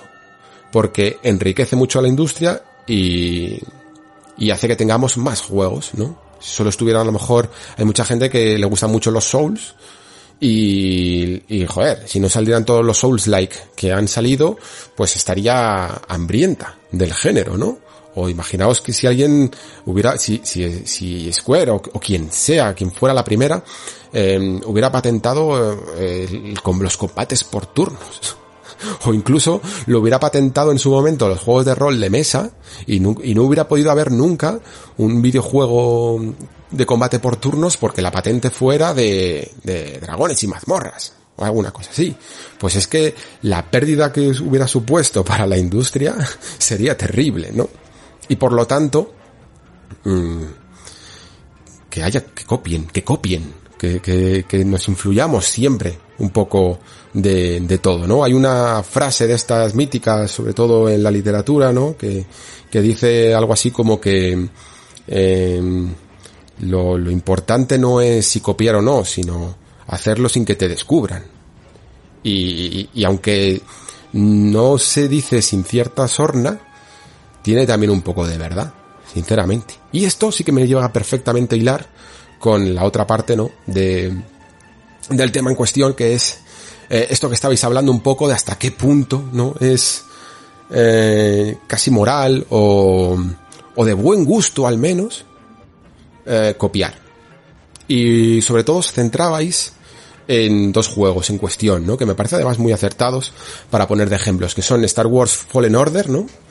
Y Immortals eh, Phoenix Rising, ya sabéis, este juego de Ubisoft que, que tiene muchas inspiraciones en Zelda Breath of the Wild y también incluso en sus propios juegos de Ubisoft como Assassin's Creed, ¿no? Y algunos argumentabais que os gustaban más lo que hacía uno, o que os parecía bien los dos, o que no os parecía bien ninguno, que porque preferís juegos originales y tal. Esto es algo que incluso a nivel de prensa, a nivel de análisis y tal, eh, suele traer mucha controversia porque en general suele haber incluso analistas que penalizan mucho y yo, por ejemplo, eh, suelo hacerlo en algunos momentos, mmm, penalizan mucho la falta a lo mejor de originalidad de un videojuego o de una secuela, ¿no? Y otros que les da igual porque se amparan más en el más y mejor, ¿no? En que la secuela no deja de ser lo mismo que la primera, pero con una vuelta incluso de tuerca que lo hace más, más variada todavía porque tiene, o, al menos con más contenido, ¿no? Y que da igual que, que repita lo mismo porque sigue siendo mucho en comparación o incluso más que la primera. Por lo tanto es hasta mejor juego, ¿no? Porque tiene más que, que el primero, ¿no? Eh, yo, por ejemplo, en este caso, soy más de la opinión de que no, de que eh, valoro más la, valentía, el arrojo y la originalidad de la primera saga, aunque sea incluso más contenida, que la de su secuela. Eh, lo, he comentado muchas veces por, por Discord. Hay casos excepcionales, como creo que me lo dijo Alex, eh, que con Doom Eternal, ¿no? En el que por supuesto, dentro de lo que puede ser llegar a ser un reinicio de la franquicia Doom con el Doom de 2016, creo que Doom Eternal lo mejora en todo, pero porque yo ya al Doom de 2016 ya le llegué a criticar ciertas cosas que me parecía que no eran tan redondas como a otra gente sí que le parecían, ¿no? Eh, y por lo tanto sí que me quedo con Doom Eternal, pero por, pero por lo general suelo alabar mucho más eh, ese interés por, por hacer algo fresco, por hacer algo muy personal, que eh, simplemente el contenido mayor que suele tener su secuela. Y me refiero me puedo referir, por ejemplo, a, a Nioh 1 y Nioh 2. Yo Nioh 1 es un juego que me gustó muchísimo, me pareció súper fresco y que incluso era capaz de perdonar ciertas cosas que tenía porque, bueno, pues porque hacía tantas cosas bien y frescas eh, y pulidas en su primera parte por, con todo lo de las posturas, la forma, la dinámica, sobre todo la dinámica de combate en el fondo que se conseguía con los enemigos, me parecía que estaba muy depurada y que, y que conseguía innovar más allá de la propia fórmula tradicional de lo que es un Souls-like, ¿no? Y lo llevaba a una vista muy, muy personal y que me gustó y que disfruté muchísimo. Y sin embargo Nioh 2, aunque me parece un juego muy muy divertido, me pareció que abusaba muchísimo del reciclado de absolutamente, absolutamente todo de, de Nioh 1, añadiéndole un par de cosas que me parecía que aunque estaban bien, pero que no me generaban esa sensación de frescura y esa sensación de sorpresa que me generó, que me generaba constantemente eh, Nioh 1, ¿no? Y, y que incluso mm, como decía antes, me parecía hasta de mal gusto llegar a reciclar tanto, tanto, tanto del contenido como se hacía en Neo 2.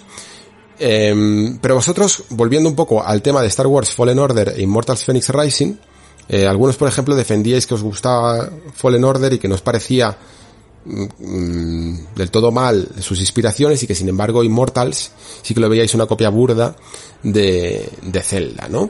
Yo es que no he jugado Immortals más que un rato, pero tengo la sensación de que la verdadera diferencia que hay en, en, en, este, en estos dos juegos, eh, para el caso que nos, que estamos hablando, no se trata tanto de cuánto copia, eh, o cómo copia, o hasta qué punto es descarado, ¿no? Como de si nos gusta el resultado final. Es decir, si tú coges un juego que es una copia burda de, yo qué sé, de Uncharted, pero pero te gusta mucho, pero lo has disfrutado muchísimo, muchísimo, muchísimo, jamás vas a hablar de, él en términos de copia burda. Vas a decir, sí, a ver, es un Uncharted, pero es súper divertido, hace esto súper bien, tiene una historia de la hostia, los tiros están súper bien, es súper espectacular, lo que quieras, ¿no? La diferencia siempre está en, en si te ha gustado o no. Cuando, ¿Cómo se hablan de los Souls-like? Pues lo hablas como un GT, un, un Souls malo, o, GTA, como un GTA de Chichinabo o un, buen clon de GTA, ¿sabes? Y el tono cambia. En Star Wars Fallen Order yo sé que a muchos de vosotros os ha gustado mucho, a mí me gustaron algunas cosas, otras me dejaron un poco más, em, no sé, indiferente, ¿no? Sobre todo en cuanto a lo que tenía que ver con las animaciones, que estaban muy, muy poco depuradas con respecto a a, a, los juegos en los que se inspiraba, ¿no? Sobre todo a Sekiro, con la barra de postura y tal. Y, y por lo tanto quizá, pues le veo más todavía ese descaro de, de intentar copiar o de intentar inspirarse demasiado en otros, en otros juegos, ¿no? Yo creo que en su momento, cuando hice el, la reflexión de Fallen Order, estuvimos aquí mencionando juegos y juegos en los que se inspiraba. Incluso hablé de que el propio Stig Musen, que era el director de God of War 3, ya había hecho un poco lo mismo con God of War 3, ¿no? Y que era casi un poco, casi su seña de identidad. Y que había todavía mucho margen de mejora, ¿no? Pero sin embargo, no lo llamaría una, una copia burda de nada, porque el juego es disfrutable y está bien y más o menos tiene un mínimo de estándar de calidad. Y cuando Ubisoft en el fondo, pues da igual que sea Immortals o cualquier otro juego porque ha cogido muchas mecánicas de siempre de Ubisoft es una compañía que siempre está muy atenta a, a qué se cuece, ¿no? En, el mundillo para apropiarse, no apropiárselo, pero sí, sí utilizarlo en sus siguientes juegos y se nota muchísimo, ¿no? Incluso el propio sistema Nemesis y esto me sirve ya muy bien para redondear, el propio sistema Nemesis eh, lo intenta reaprovechar o dice, bueno, oye, mira, esto como está bien, pues lo vamos a utilizar también. Y aunque no hacía mucha falta, la verdad, en Assassin's Creed Odyssey, pero ahí teníamos una especie de sistema de mercenarios que nos iban buscando y tal y cual. Y que curiosamente a mí, como no me gustó muy mucho eso, eso que inventó con los mercenarios, pues me parece una burda copia del sistema Nemesis de, de sombras de guerra, ¿no? Entonces, de nuevo, repito, cuando nos molesta realmente que un juego se inspire en otro, no es si se inspira más, si se inspira menos, si se copia más o si se copia menos. Lo que nos importa, en el fondo, es si son buenos juegos o no.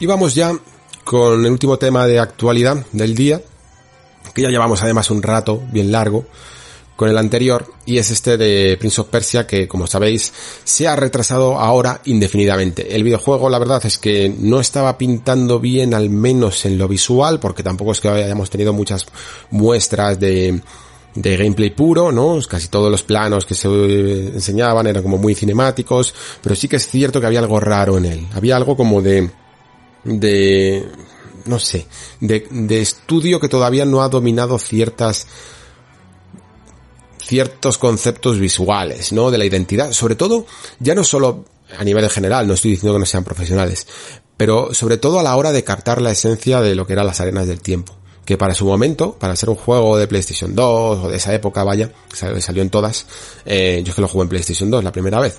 De hecho, mm, tuve mi primera PlayStation 2 con, con ese juego y es un juego que tengo muchísimo cariño, ¿no? Pues tenía ya una cierta identidad visual, ¿no? Y, y, además era un juego que estaba relativamente bien escrito. La cuestión es que cuando tú veías estas imágenes y este tráiler del remake de Prince of Persia, Las Arenas del Tiempo, no veías esa identidad visual.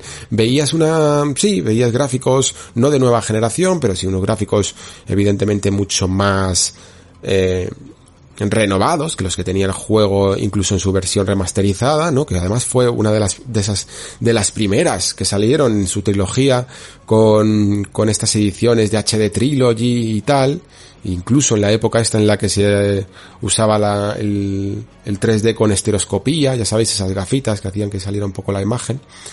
Yo por cierto lo, pude probar y, y la verdad es que le quedaba bastante bien el asunto. Lo que pasa es que ahora esas teles ya no se hacen.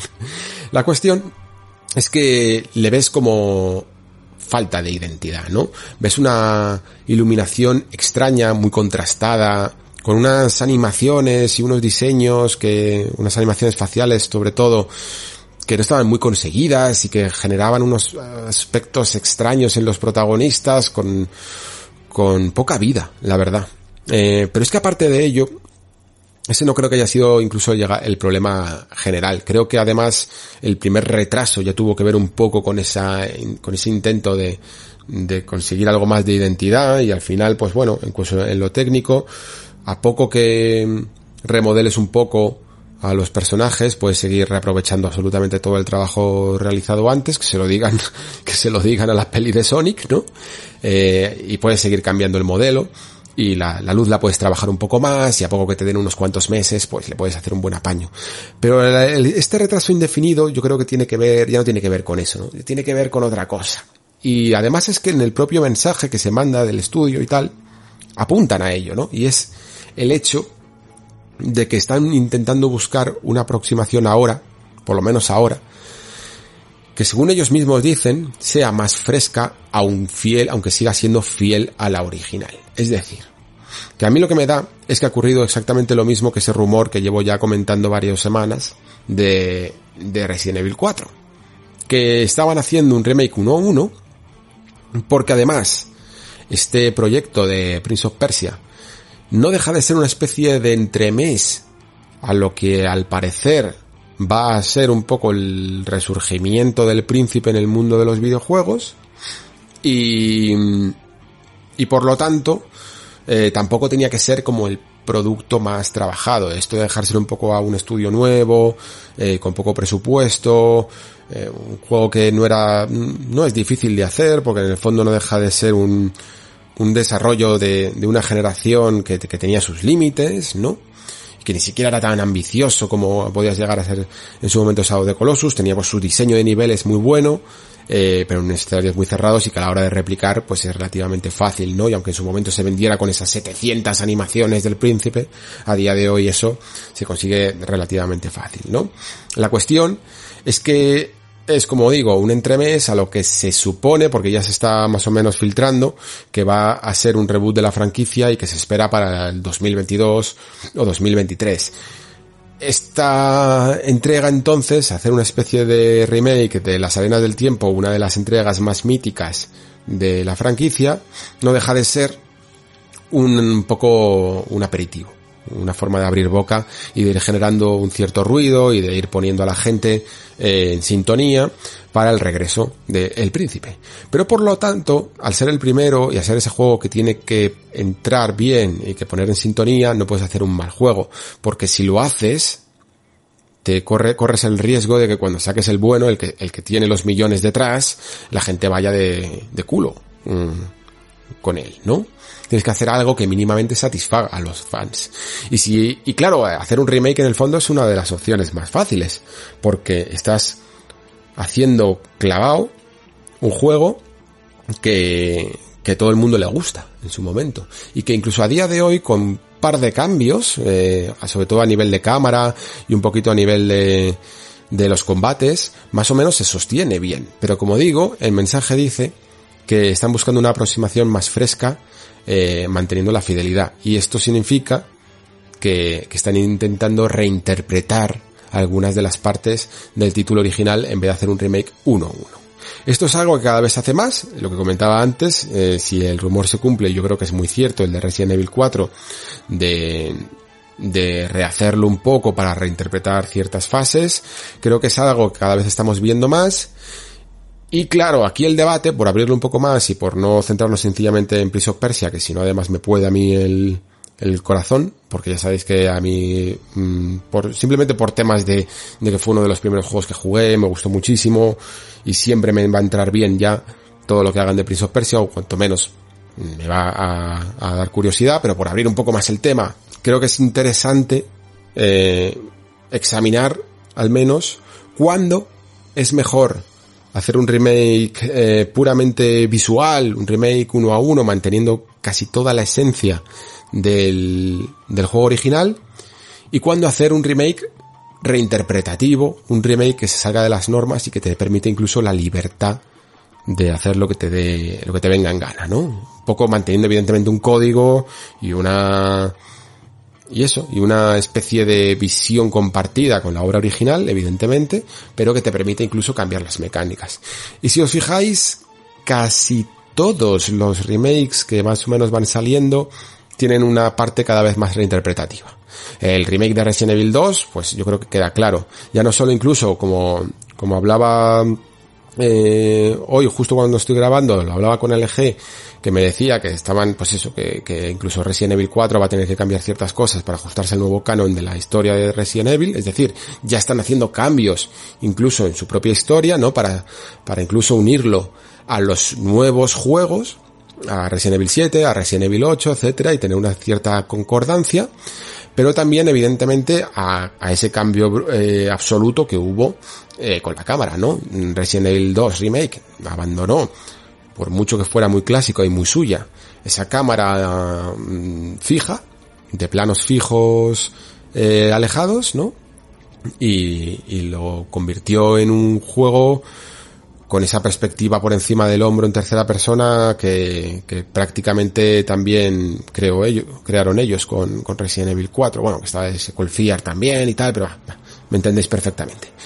La cuestión es que no es el único, también estaba Final Fantasy VII Remake, que ya sabéis que además incluso hizo un poco de metajuego con todo esto de, de remake, entre comillas, ¿no? Porque sin decir spoilers de ningún tipo, pero ya lo hablamos un poco también en su especial aquí con Pablo, que mm, se jugaba un poco con las expectativas de los fans de ese ansiado remake para hacer otra cosa que no era exactamente, exactamente un remake, ¿no?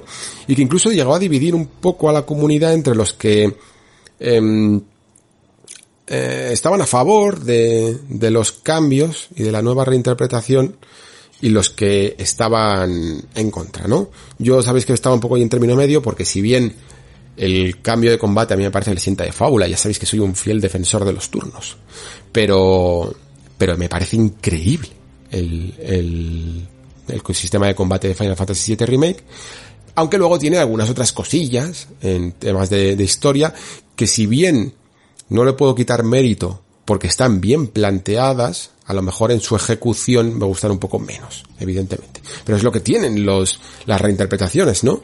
Que te hacen plantearte a ti mismo de nuevo si te gustan más o menos que el original. Eh, somos humanos y, tendemos a categorizar las cosas y a ponerlas un poco en, en perspectiva con, con nuestros recuerdos, ¿no? Si nos gustan más o nos gustan menos.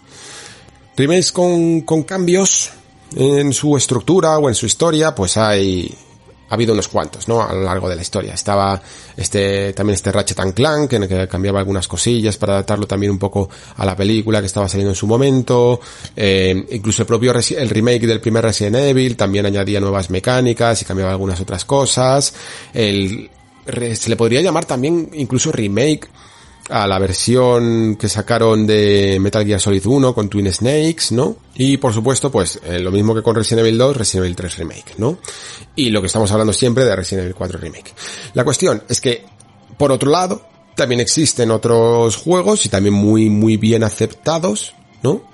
Que son completamente remakes visuales y aquí pues evidentemente Bluepoint ya sabéis que, que es ahora mismo el estudio más famoso por ellos, ¿no? Porque sus versiones de Shadow of the Colossus y de mm, recientemente Demon Souls son, son espléndidas eh, ambas y sin embargo la experiencia que tienes jugando a ambos es eh, casi 100% igual a la que tuviste en su momento. Yo de hecho es lo que me ocurre con estos remakes es que los espero muchísimo. Eh, me pongo por fin con ellos y estoy alucinando con los gráficos evidentemente, pero en cierto momento, a poco que haya jugado bastante al juego original y bueno, Shadow Colossus pues me lo pasé a lo tonto con la versión esta HD dos o tres veces y, y Demon Souls me lo había pasado también como tres o cuatro veces, ¿no? Llega un punto en el que digamos que tu estado mental absorbe todo este impacto gráfico, empiezas simplemente a pensar en las propias mecánicas del videojuego y ya te da igual un poco que, estés jugando al original o que estés jugando a, al remake, ¿no? Que tu forma de, de verlo real, la que, la que va, la que ve más allá de los gráficos y solo piensa en parámetros como muy puros y, patrones y mecánicas de, juego puras, en el fondo está viendo y está jugando al mismo juego. Por eso los llamo remake 1-1, porque no aportan realmente nada nuevo, pero sin embargo son muy agradecidos, la verdad, de jugar. Es como la excusa perfecta, ¿no? Para jugarte, o para, para rejugar o para descubrir un juego, un juego clásico, ¿no? Y la pregunta sería, Mm, evidentemente que preferís, pero también cuándo es mejor uno y cuándo es mejor otro. Y creo que al final lo que se plantea cada compañía a la hora de abordar un remake de un videojuego es lo que siempre hablo que ya en el nexo, la perspectiva del tiempo y cómo de bien ha envejecido un videojuego, cómo se ha sostenido a lo largo de los años, ¿no? Y lo que nos encontramos de hecho muchas veces con los juegos que terminan teniendo un remake 1 a 1 es que por un lado son más fáciles de hacer porque prácticamente lo único que tienes que hacer es eh, centrarte únicamente en el aspecto visual y por otro pues asegurarte muy bien de que ese juego se sostiene perfectamente. Demon Souls se sostiene muy bien, lo habéis comprobado y no es porque eh, Bluepoint haya incorporado cosillas que lo, lo hagan mucho más disfrutable. No, casi todo lo que incorpora disfrutable tiene que ver con lo estético. E incluso los fre las animaciones, por mucho que estén renovadas, en el fondo, mecánicamente, tienen el mismo timing. Con lo cual, no cambia nada. La experiencia que tú estás teniendo a los mandos, si cerraras los ojos, por decirlo así, o si eh, pudieras quitar toda esa capa gráfica, sería, sería lo mismo. Podrías estar, digámoslo así, como, como el remaster remake, bueno, llamémoslo mejor remake, la verdad, de Monkey Island, estos juegos de LucasArts, que le dabas un botón y cambiabas el aspecto gráfico de uno a otro, porque en el fondo era como una capa que había por encima, ¿no? Repintada. Pues estos remakes 1 1 serían igual. Y eso lo que nos demuestra es que el juego original se mantiene increíblemente bien. Que siguen siendo tan disfrutables hoy como lo fueron antaño. Evidentemente, pues a lo mejor en el caso de Shadow de Colossus, pues mmm, sí que hacía falta un poquito más de remozado porque en la versión de PlayStation 2 eh, tiraba mucho de frame rate mal y cosillas así. O incluso a lo mejor se le puede hacer un poquito de revisión en el esquema de control, pero más o menos, más o menos, por ejemplo, la versión, si lo comparas el remake con la versión HD que salió para PlayStation 3, diría que, que se juega eh, prácticamente igual, ¿no? Y por lo tanto, pues a Shadow también lo, considero como uno de esos juegos que superan muy muy bien la perspectiva de, del tiempo. Luego, evidentemente, está eh, los que podrían elegir, la verdad, porque fijaos que el, la, el capítulo pasado hablaba de Resident Evil 4, que lo había vuelto a jugar y tal. Y, y, salvo un par de cositas, el juego se sostiene increíblemente bien. Y se podía hacer, si, si quieren, un, un remake uno a uno, cambiando algunas cosillas de la cámara o del apuntado y tal, pero se podría hacer perfectamente. Pero sin embargo, Capcom parece que se está cosechando una buena imagen a base de ir un paso más allá, ¿no? Seguro que un remake uno a uno de Resident Evil 4 vendía muy bien. segurísimo, ¿eh? y sería para ellos muy fácil hacerlo. Pero prefieren jugársela, que es hasta más arriesgado, porque puede ser la sensibilidad, ¿no? De, de uno de los fans más puristas, eh, pero prefieren jugárselo para dar una versión mucho más creativa y mucho más reinterpretativa.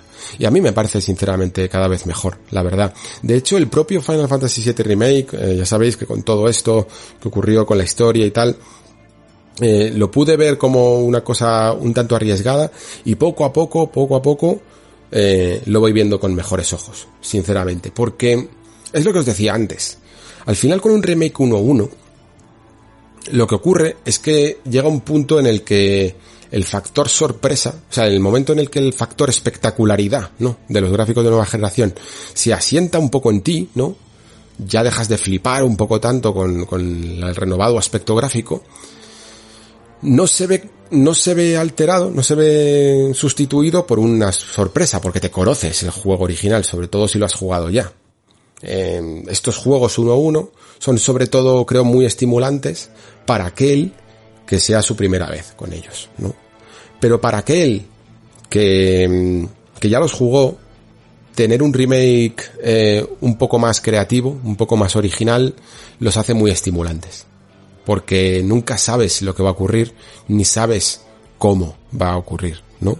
Y qué habrán cambiado y qué no, y, hace que tu cerebro de alguna manera esté mucho más activo que receptivo, ¿no? Por eso poco a poco cada vez eh, voy pensando, porque es que es, por alguna razón antes, hace unos años era muy purista con esto y era como en plan, no, los juegos que sean sencillamente un refresco visual para que mm, todo el mundo conozca esas obras que se perdieron, ¿no? Mi, idea un poco era así, pero esas obras siguen estando ahí, no se van a perder y quien quiera disfrutarlas y quien quiera descubrirlas solo tiene que poner el Resident Evil 4 original, el Resident Evil 2 original y las va a tener ahí perfectamente y las va a poder jugar cuando quiera, ¿no? Por lo tanto, pues prefiero casi este tipo de remakes eh, completamente nuevos y si Prince of Persia ya por cerrar si Prince of Persia al final termina por ofrecerme unas arenas del tiempo, que yo es un juego que he jugado tres veces, eh, probablemente ya, y una, una de hecho hace poco, y que me va a venir muy bien para refrescar, porque lo tengo bastante fresco en la memoria, y me hacen algo que mínimamente me cambie las mecánicas del príncipe, el sistema de combate y algunos de los puzzles, o añade incluso otros nuevos, pues ya me va a tener mucho más enganchado a la pantalla que si simplemente me jugara otra partida a, a Prince of Persia las arenas del tiempo.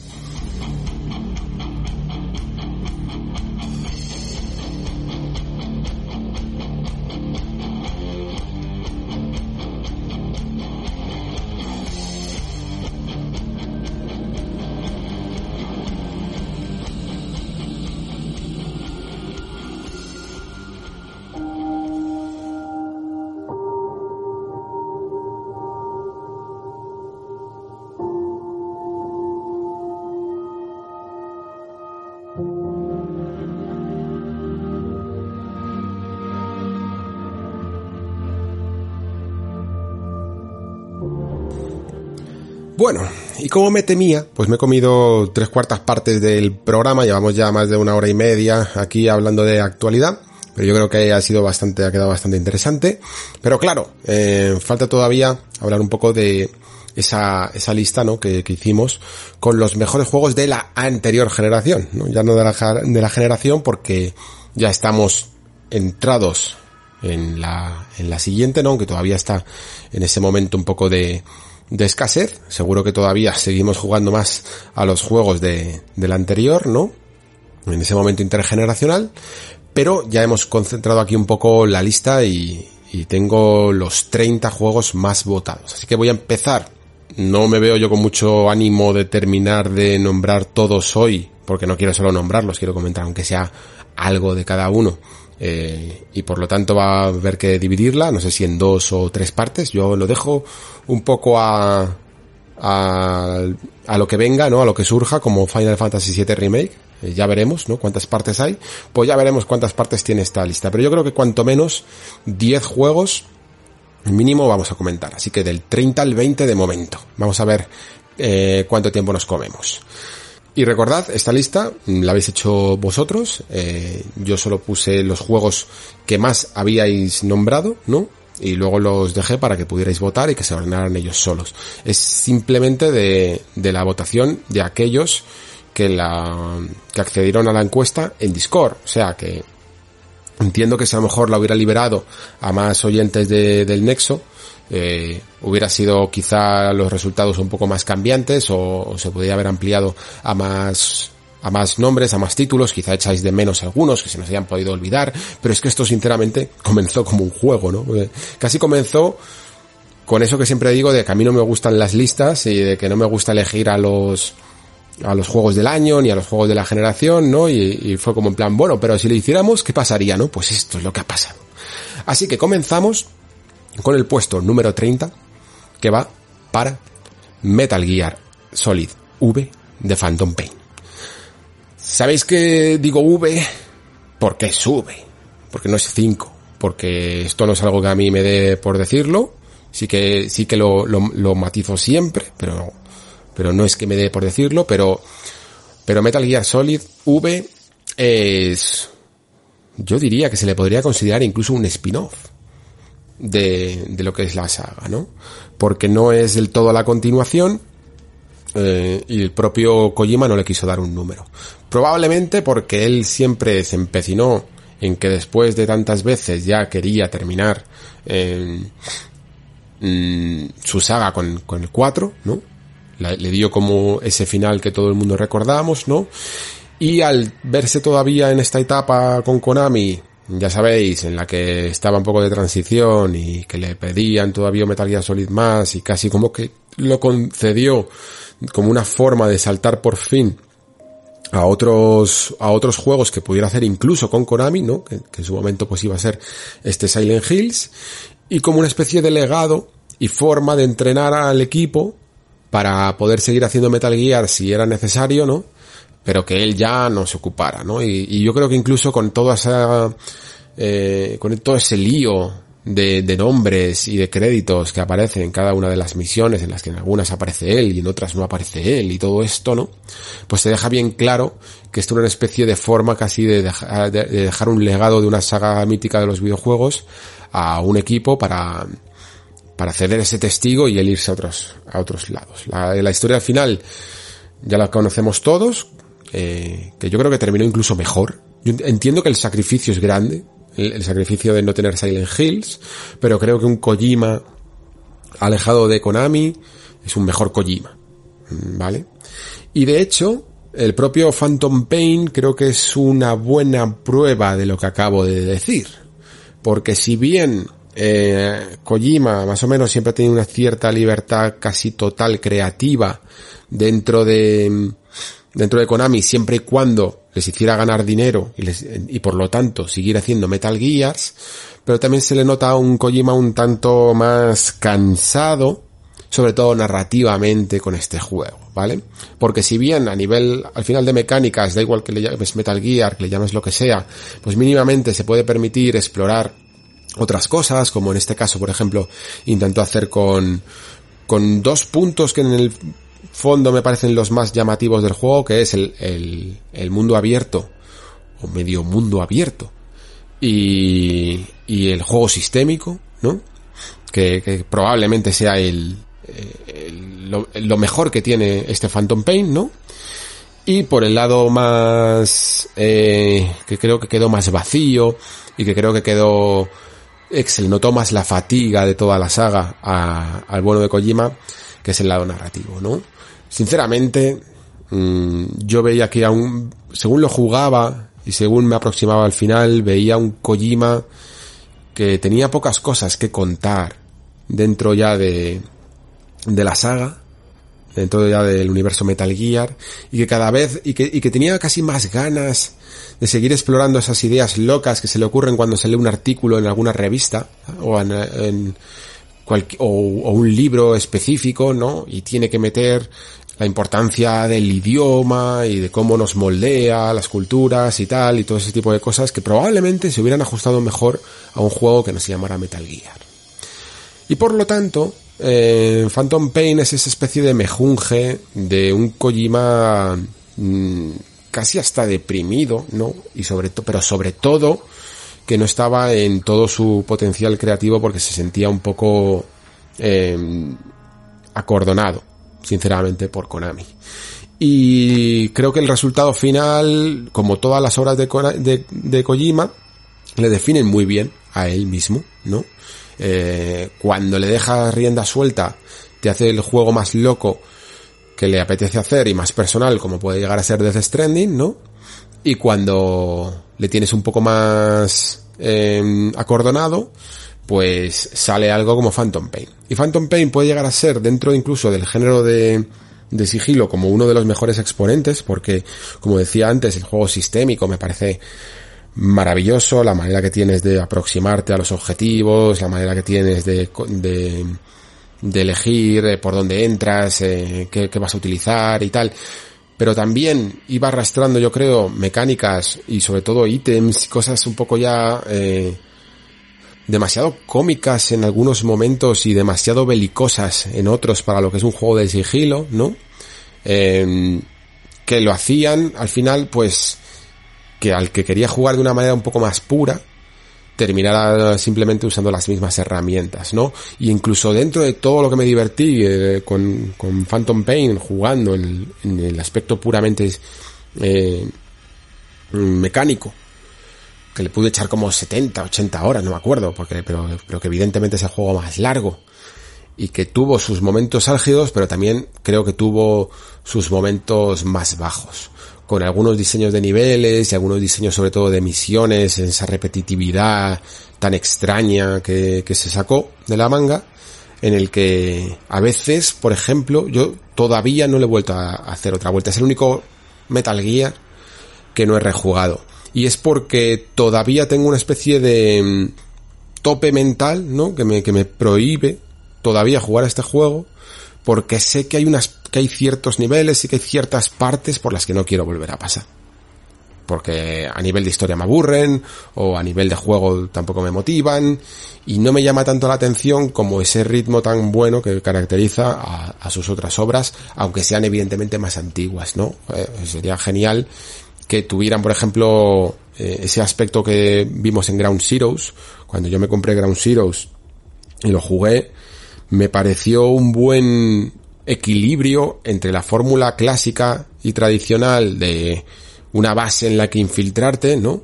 Pero en vez de hacerlo tan, tan lineal, con cierta talante abierto de un mundo abierto, ¿no? Pero al final, eh, Phantom Pain amplió un poco más esa escala hasta el punto de, de que muchas veces se antojaban campamentos eh, de la talla de un de los de las misiones secundarias de un Far Cry, ¿no? Pero con las buenas mecánicas de juego que tiene que tiene Phantom Pain, porque es que son buenísimas. Y luego, por supuesto, pues con algunos momentos que están muy bien y otros que personalmente incluso mmm, no parecen de un Metal Gear. O sea, todos recordamos a lo mejor la escena de, del Jeep o cosillas así, ¿no? Incluso algunos enfrentamientos que deberían de ser un poco más épicos y algunos enemigos que desde el principio la manera que tenía de presentarlos la intro del juego del propio Phantom Pain eh, era impresionante y, y prometía muchísimo y luego se quedaron un poco en tierra de nadie. Supongo y, y, creo que cinco o seis años después del lanzamiento todavía no sabemos toda la historia, que a lo mejor en algún, algún día se nos contará.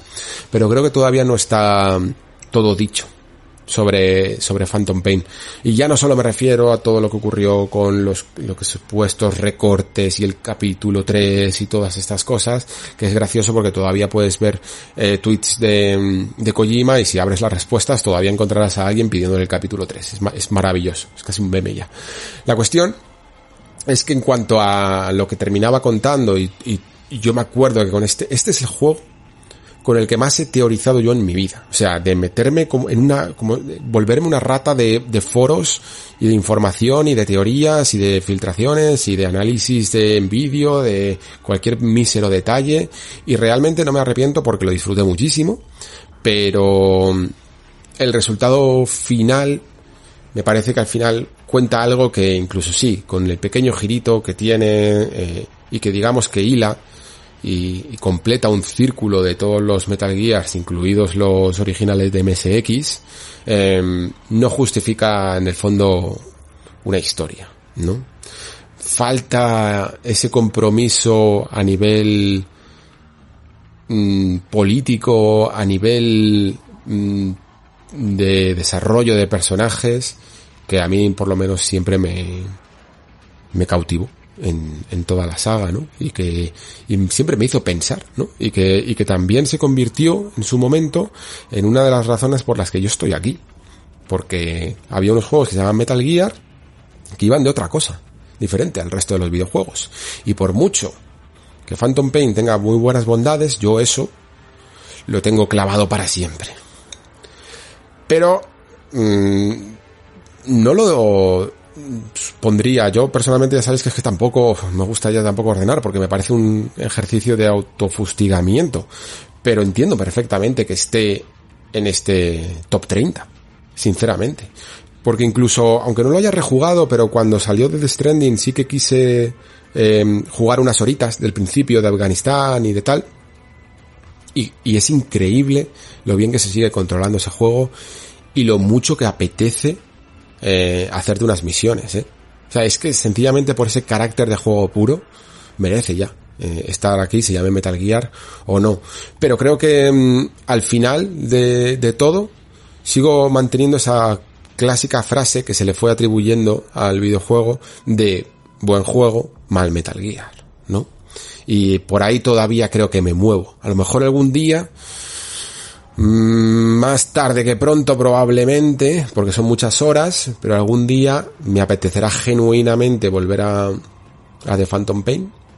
Y porque Ground Zeroes le pude echar como no sé cuántas partidas, es increíble lo que pude jugar a Ground Zeroes. Supongo que también para amortizarlo, ¿no? Porque esa también fue una de las mayores clavadas de Konami. Pero algún día creo que lo volveré a jugar y probablemente me, me apetecerá hacer una reflexión al respecto. Siguiente juego puesto número 29 de la lista es Hades. Hades eh, entiendo que entiendo que está aquí porque ha supuesto una pequeña revolución dentro del mundo de los videojuegos. También, evidentemente, yo creo que en todas las listas ocurrirá en esta y en todas las que se hagan que, esa perspectiva del tiempo, el tener algo muy muy reciente en la memoria, siempre hará que te acuerdes y lo votes más que otras cosas, ¿no? Que, que puedan llegar a salir eh, hace más tiempo, ¿no? Pero aún así Hades lo justificaría bastante porque creo que ha supuesto dos cosas en el mundo del videojuego. La apertura de puertas de un género como el roguelike, que aunque ha sido uno de los más nombrados, voy a decir nombrados, que creo que queda preciso, en, en la en la prensa y en, y en las discusiones de, de toda la generación, ¿no? Que nos deja. Ha sido uno de los géneros de moda. Aunque, aunque evidentemente mm, no se inventó esta generación, pero ha sido yo creo cuando más, cuantos más exponentes han, han salido, pero ha sido la apertura de puertas al gran público. Porque Hades entra muy bien. Entra muy bien. Si bien juegos que a mí me parecen incluso más perfectos dentro de la fórmula del roguelike, roguelite, aquí tampoco es que quiera hacer muchas diferencias, eh, como Spelunky, ¿no? que, me, que, me, parece una obra maravillosísima, eh, entiendo que Hades hace que toda esa exposición a la crueldad que puede llegar a tener el juego, eh, el género, muchas veces, y que hace que te tire para atrás porque es muy castigador y que también sucedió evidentemente con los Souls, hace que, sea mucho más fácil seguir intentándolo y echarle una partidita más, una partidita más. ¿Y por qué consigue esto? Hades. Pues creo que por dos motivos. El primero, porque está muy bien balanceado, pero no solo balanceado en cuanto al equilibrio de las armas y tal, que probablemente también, y a la variedad de los poderes y todo esto, sino, la, sino al ritmo al ritmo de las partidas. Creo que está muy bien medido cuando tiene sus picos calientes, cuando suelen suceder las muertes naturales del jugador a la hora de, de que da igual que sea muy bueno o muy malo. Eh, suelen ser puntos que son lo suficientemente interesantes como para que te apetezca otra partida. Siempre sueles morir al principio en un momento que es como, ah, ya lo voy pillando, vale, en la siguiente lo voy a hacer mejor, que es la esencia del género. La esencia de un roguelike no es castigarte y, o, o ser tan pícaro como para hacer un juego corto que tengas que empezar desde el principio para que parezca largo. Que a lo mejor también algo de eso hay. La esencia del género es la de, la de saber manejar sus tiempos. Y la de saber exactamente cómo manipular al jugador para que, para entrenarle, ¿no? Para que en el fondo todo el juego sea un tutorial para esa última partida, ¿no? Y toda esa información vaya fluyendo en su cabeza y vaya aprendiendo los patrones y, y, toda la gran cantidad de información que hay, muchas veces, de hecho, sin ese, sin tutorial, ¿no? De manera que tú vayas experimentando con las normas.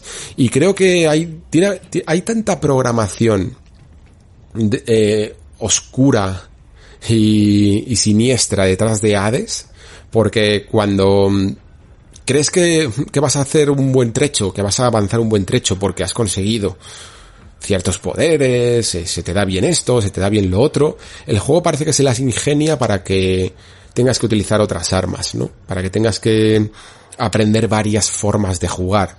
Porque la verdadera estrategia de Hades es saber jugar con la suficiente número de armas como para que cuando aprendas a combinarlas y aprendas muy bien qué es lo que quieres coger, qué es lo que quieres mejorar, seas capaz de conseguir el reto, ¿no?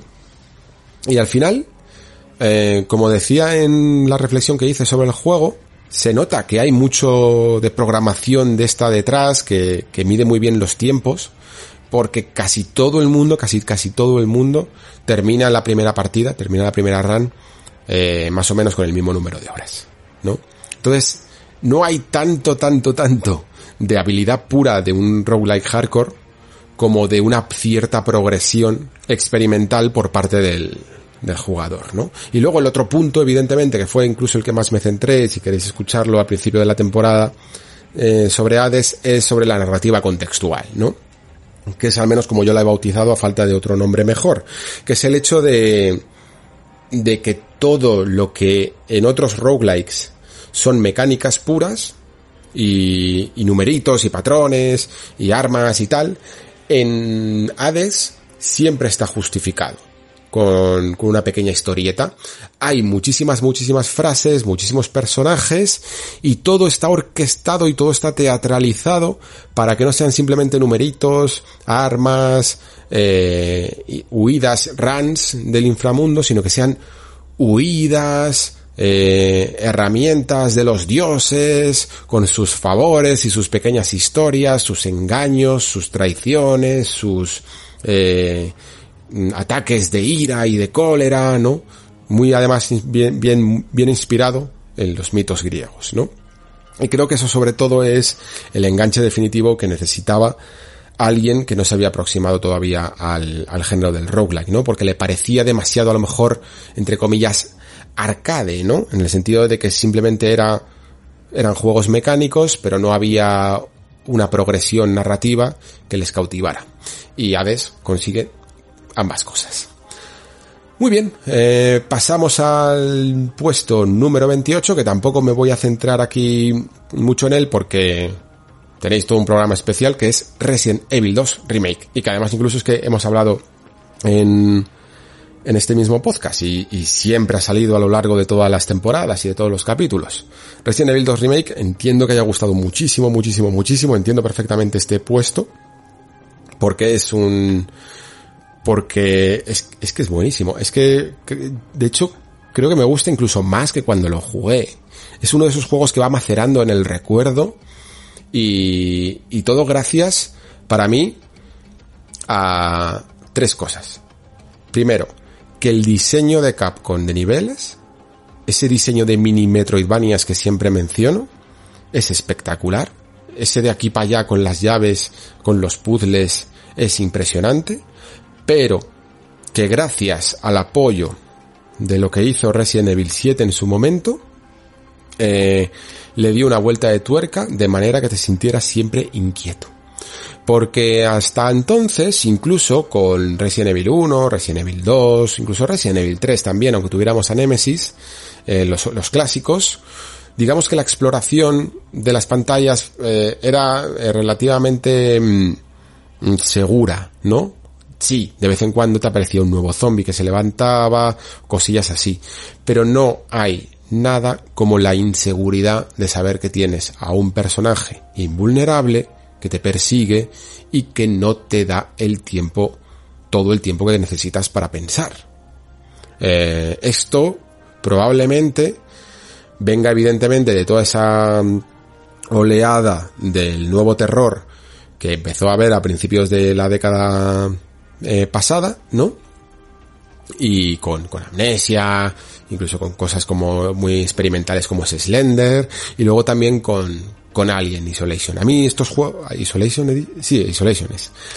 A mí todos estos juegos de jefe inmortal y presente y, y, y tremendo que, que nunca sabes cuándo va a aparecer, que no sabes exactamente qué estás activando o qué no, si estás perdiendo el tiempo, te, te hace, te hace cometer errores y jugar mal, me parece el verdadero terror psicológico, ¿vale? Es decir, evidentemente a lo mejor un Resident Evil 2 o incluso un Alien Isolation no te dé miedo incluso, pero al menos se le puede llamar tensión psicológica, porque está jugando con tu mente directamente. Por eso os decía, por ejemplo, que a, The Medium me cuesta un poquito más llamarlo así, porque a mí nada en The Medium jugaba con mi mente. Pero cuando tú juegas un Silent Hill 2, eh, los enemigos son tan siniestros, eh, el entorno es tan opresivo, el ruido es tan oscuro, tan... A mí, a mí ese, ese constante sonido a óxido raro que tiene Silent Hill 2 me ponía tan de los nervios que me hacía mm, obviar una curiosa verdad y es que que es muy difícil morir en el juego que que los enemigos sobre todo los más básicos tampoco te hacen mucho daño y que incluso con un no hace falta que gastes muchas balas que con un palo les pegas para bien y, tampoco te suponen un reto a nivel jugable. Pero toda esa atmósfera te oprime muchísimo y el desconocimiento de las cosas es un factor que me gusta muchísimo, muchísimo los videojuegos. Os lo, os lo comenté también con otro juego que como va a salir más tarde, pues tampoco lo voy a mencionar ahora. Eh, la cuestión, que Resident Evil 2 hacía perfectamente el diseño de niveles y conseguía ese ambiente opresivo y desconocimiento total por las persecuciones de Mr. X, que, no lo había mencionado todavía. Eh, Mr. X es uno de los grandes factores de este Resident Evil 2 Remake, que no sería lo mismo y que está muy bien traído, pese a que el original no lo utilizaba tanto. Y solo con escuchar los pasos de Mr. X, todo cambia. Em, el siguiente juego que tenemos sería el 27, tenía que haber apuntado los números porque estoy haciéndolo aquí contando como, como un tonto. 27, número 27, que es Forza Horizon 4. Y me gusta mucho que esté aquí Forza Horizon 4 porque mm, no, creo que no había tenido muchas oportunidades tampoco de hablar de él. Y es probablemente uno de los mejores juegos de conducción de la generación. A mí, para mí, en cuanto a lo que viene a ser la conducción un poco más menos de simulador, menos de, de, de, tomártelo muy, muy en serio, ¿no? Como pueda llegar a ser, pues, eh, todo lo que ha ocurrido en los últimos años, que, en los que se dejó a Forza Motorsport y a Gran Turismo casi como juegos mm, semi, semi, de simulación, ¿no? Porque había ya experiencias mega pro, tipo eh, Race Room y sobre todo iRacing y, ese tipo de juegos, ¿no? Que ya te exigen una dedicación brutal, ¿no? A mí me gustan mucho también los juegos de conducción de sentirte bien y, y de... Y, y, que no tienen por qué ser fáciles, ¿vale? No hay que asociar la simulación con lo difícil y el arcade con lo fácil, pero que, mm, pero que tienen sus propias mecánicas y no tienen por qué estar basadas en las reglas reales de cómo conducir, ¿no?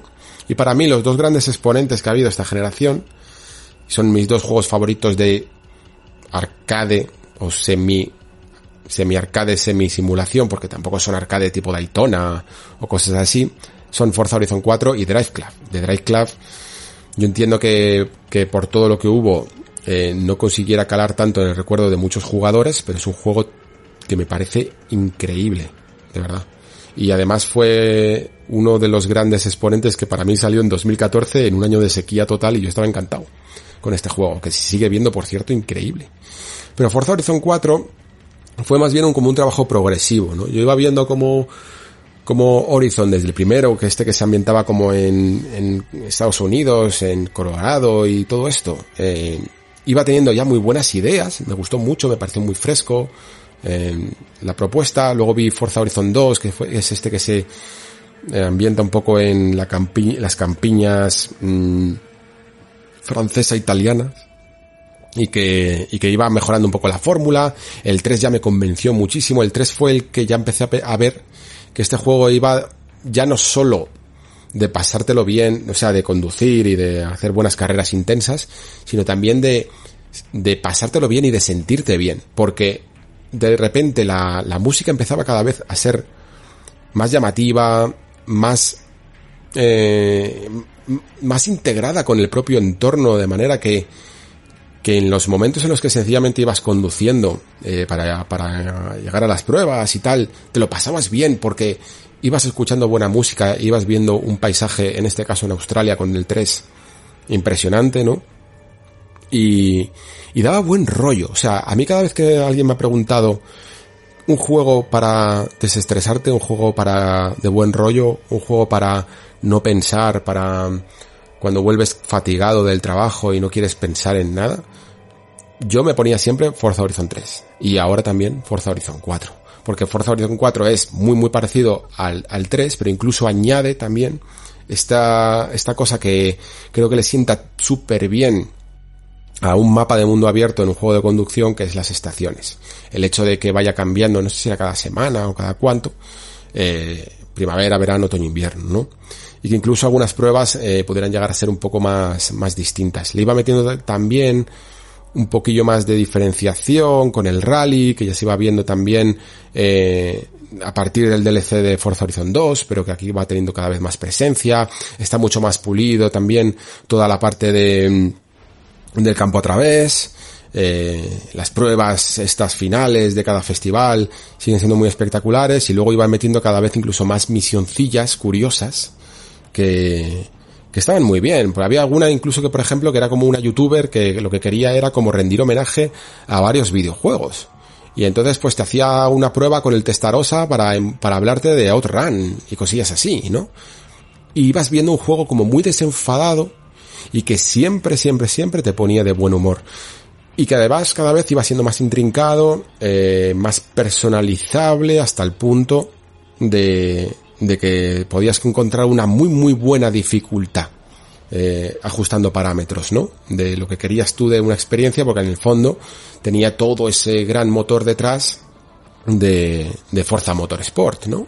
Los DLCs de todos los juegos y del 4 también son maravillosos, siempre añaden cosas guays, con efectos climatológicos, con nuevos terrenos, eh, conjugan muy bien. El de, el de, por cierto, el de Hot Wheels de Forza Horizon 3 es súper loco y me gusta muchísimo. Pero este de, este de 4 que no me acuerdo ahora mismo cómo se llama, que es como una isla, eh, está, está súper bien también. Y además ahora con la versión esta que por fin han actualizado de, de Series X, en el que tenemos lo, los, lo mejor de dos mundos, ¿no? Que siempre había en Forza Horizon 4, que era o bien elegir, sobre todo en la versión de One X, claro, o bien elegir los 60 frames por segundo, pero una tasa de resolución un poco baja, eh, o bien los 30 frames, pero que el juego se veía de escándalo, pues ahora tenemos este modo conjugado en el que tenemos 60 frames por segundo con una muy buena resolución. Creo que hay todavía un poco de polémica de que han tenido que bajar un poquito de más esa buena resolución que había 4K 30, eh, pero se sigue, se sigue viendo fantásticamente bien y además se controla también fantásticamente bien. Y yo es un juego de cabecera que siempre tengo instalado, siempre tengo instalado en, en todas las Xbox que tengo, porque porque cuando no sabes a qué jugar, cuando, como digo, estás cansado, lo que sea, siempre aparece ahí y, y siempre te alegra. Aunque sea sencillamente por escuchar un poco de música y ver colores vibrantes y bonitos en la pantalla desfilar. Muy bien, siguiente juego eh, sería el 26, es este Marvel's Spider-Man. Un juego que creo que sentó francamente bien a toda una a dos comunidades, por decirlo así, casi, porque mm, por un lado a todo fan de Spider-Man yo creo que ya empezaba a notar la, la fatiga de no tener un buen juego del superhéroe y de empezar a, a ver cómo Activision iba exprimiendo de más, cada vez más al personaje con juegos eh, poco inspirados, ¿no? Y de repente, pues Marvel tomó esta decisión de ponerse un poco más seria y de en vez de, pues yo qué sé, eh, dar sus franquicias al mejor postor o al que tuviera los licen las licencias, renovarle hasta el infinito, pues pensó algo que es muy coherente, ¿no? Que si haces un buen juego, tu marca se refuerza. Y yo creo que Marvel's Spider-Man Mm, consiguió precisamente eso. Consiguió que más gente se viera eh, interesada por, por el superhéroe y que más gente incluso se sintiera interesada por PlayStation 4. Hasta el punto de que creo que es, si no me equivoco, o por lo menos es de las más, de, de los first party de Sony, más vendidos de toda la generación, ¿no? Y es perfectamente comprensible. Yo de todas maneras lo dije en un podcast, creo que de la segunda temporada, que hablábamos de... Mm, no sé si era de la segunda o de la primera, que hablábamos de cómo mantener la atención del jugador, ¿vale? Y os comentaba que, que a mí personalmente eh, Spider-Man no es de mi tipo de juego. Ya no solo porque no soy mucho de superhéroes, sino porque mm, no es mi tipo de, de juego de acción, ¿no? Sin embargo, por ejemplo, a lo mejor Batman, que incluso comparten ciertas características similares, eh, me llama mucho más. Pero eh, Spider-Man no es tanto santo de mi devoción y tiene más que ver conmigo que con la calidad del juego, ¿eh? porque es un juego muy muy cuidado, tiene unas animaciones espectaculares. La versión, por cierto, de PlayStation 5 se ve eh, de escándalo.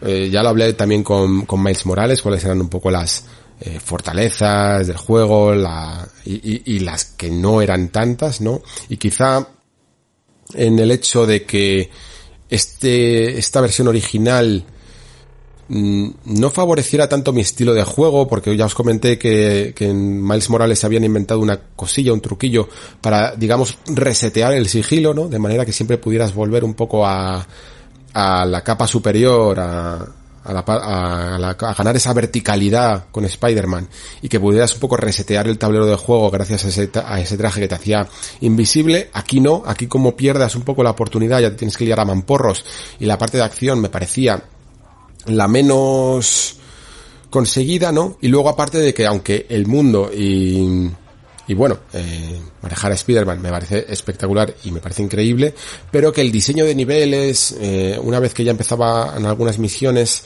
no era, a mí me gustan, pues, como lo que hablaba antes de Resident Evil 2, que es que están súper medidos, que, que me hacen aprenderme todo un plano en la cabeza, ¿no? De, de, de, saber exactamente dónde está cada cosa, un poco también como Dark Souls, ¿no? Que, que casi eres capaz de, de, de recorrer todo el espacio con, en tu memoria. Ese es el tipo de juego que a mí me gusta y Spider-Man va a otro público, evidentemente, ¿no? Y por lo tanto, mm, solo puedo ver este fenómeno de este videojuego un poco desde lejos, pero con mucho respeto, eh, sinceramente. Porque aunque no sea santo de mi devoción, como digo, entiendo perfectamente los valores y, y las características que le hacen estar en este puesto, sinceramente. Muy bien, y pasamos ahora a algo radicalmente distinto. Y en el puesto número 25 tenemos a Disco Elysium. Disco Elysium es probablemente el indie... Es un caso súper curioso porque probablemente es el indie más raro. Te puedas echar a la cara. Y sin embargo es súper admirado. Y, entiendo que aquí, que esté aquí porque la comunidad del Nexo somos un poco así, ¿no? Y admiramos también estas joyas y estas rarezas. Pero que aún así me sigue sorprendiendo que sea tan conocido y tan eh, laureado porque es un juego difícil de entrar, ¿vale? O sea, de primeras es raro, eh, llega a ser obtuso y sobre todo tiene muchísimos, muchísimos líneas de texto, ¿no? Ahora con esta nueva versión de Final Cut que va a salir va a tener incluso su propio doblaje y tal, pero pero es un juego de, sentarte en la silla y leer, ¿no? Y sobre todo leer eh, sobre una construcción de mundo que es lo que conforma todo el universo de este juego, no me acuerdo exactamente ahora cómo se llama la ciudad, que, que, que tienes que prestar bien, de atención porque tiene sus propias reglas y tiene sus propias ideas políticas que evidentemente están basadas, inspiradas en nuestro mundo real, pero que siempre aquí tienen una vuelta de tuerca completamente disruptiva, demencial y, muy abrupta.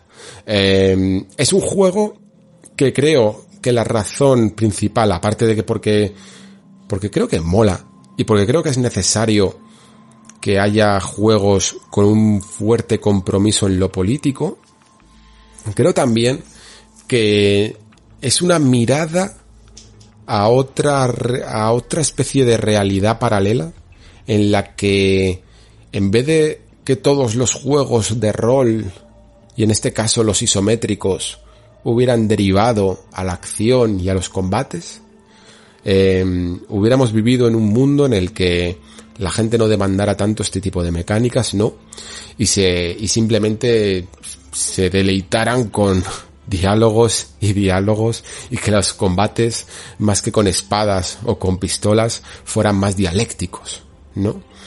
Y por lo tanto, todas las características que tenemos de un juego de rol, todo lo que en su momento pondríamos en atributos de puntos de fuerza, destreza, constitución y ya sabéis todo esto, aquí eh, se tramitan en categorías completamente psicológicas, ¿no?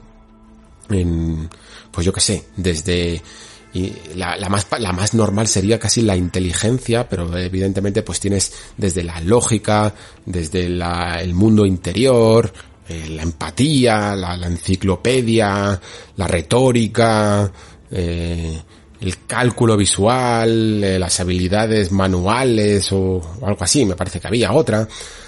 Un montón y sobre todo, y como veis, casi todas, pues tirando un poco más a, al, al, aspecto más, más psicológico y del comportamiento de, de este zarapastro, zarapastroso personaje principal, ¿no? Que, al que damos vida, ¿no? Y que incluso utilizando ese concepto que tampoco me gusta de la, de la amnesia, ¿no? En el fondo no deja de ser en este caso algo, un recurso creo que está bien utilizado, porque se hace precisamente para esa construcción del personaje. Y esto es algo que te venden muchos juegos de rol, ¿no? Bueno, es que la, la amnesia es una manera de, de avatarizar al jugador, ¿no? Pero aquí se hace eh, para darle ese poder de atribución de unos puntos que realmente cuentan, ¿no? Porque en el fondo, mm, tú cuando construyes a tu personaje, incluso en estos últimos juegos en los que ya puedes seleccionar tus orígenes, seleccionar los diálogos, pero realmente notas un cierto patrón de conducta similar, tanto incluso si eres bueno, malo, caótico, neutral o lo que quieras ser en un juego de rol tradicional, ¿no? Pero en el caso de, de Disco Elysium, las variables son tan grandes que, que realmente lo notas lo notas muy personal, incluso aunque no te identifiques nunca con, con, tu personaje porque, porque es siempre demasiado estrambótico, ¿no? Y otra de las cosas que me gusta mucho de Disco Elysium es que esto que os he hablado muchas veces, ¿no? De lo que hacen los, los buenos Immersive Sims, sobre todo la última vez que lo hablé creo que fue con la reflexión sobre Cyberpunk, eh, de que no solo importa tener decisiones, sino que importa que toda la forma de construcción de un personaje te abra y te cierre caminos y tú elijas y, y, sientas una creatividad en el nivel en base a las formas y a la personalidad y a, y a tus atributos, ¿no?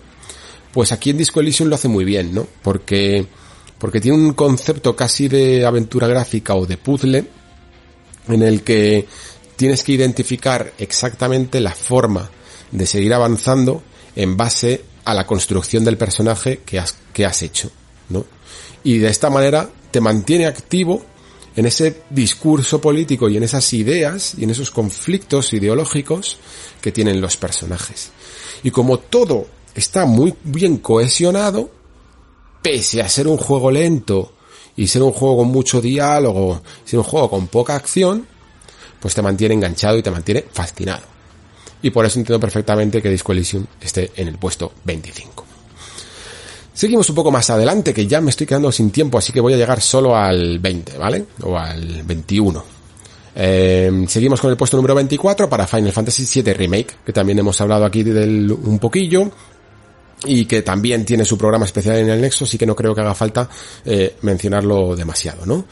Final Fantasy VII Remake, ya sabéis, eh, se supone que era algo que queríamos todos y lo que no sabíamos es que queríamos algo en el fondo un poco distinto, ¿no?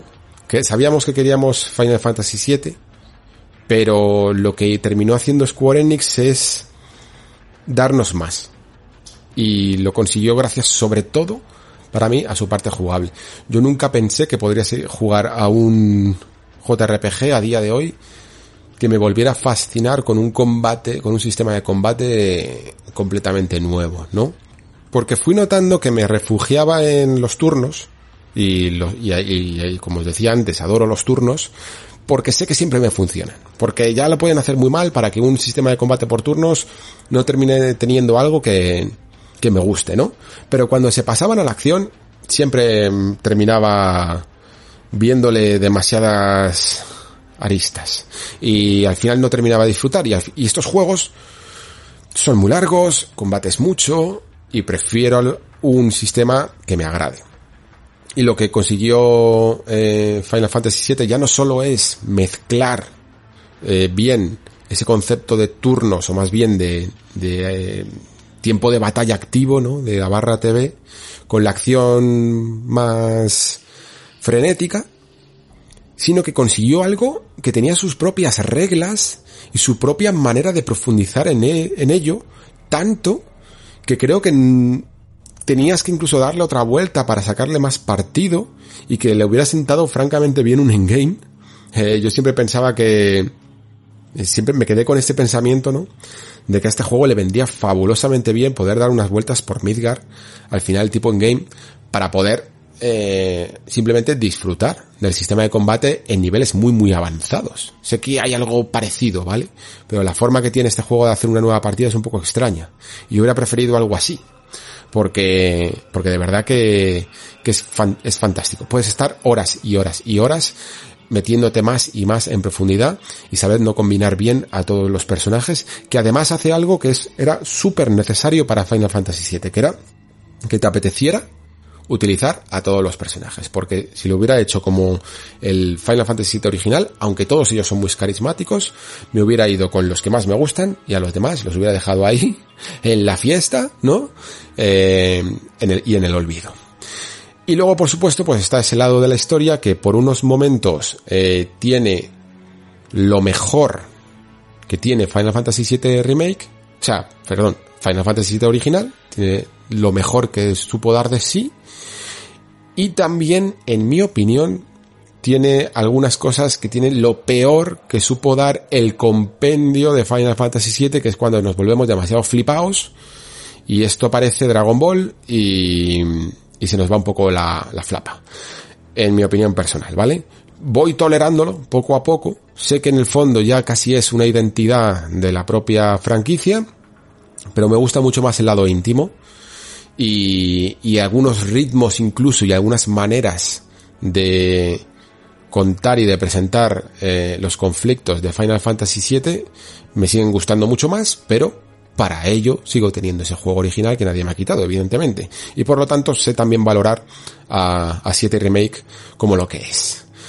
Maravilloso que esté también aquí, porque me parece una forma casi... Me, me, me parece que al final de todo el camino terminará siendo una piedra angular de cómo se puede hacer, de cómo se puede seguir haciendo JRPGs de alta factura.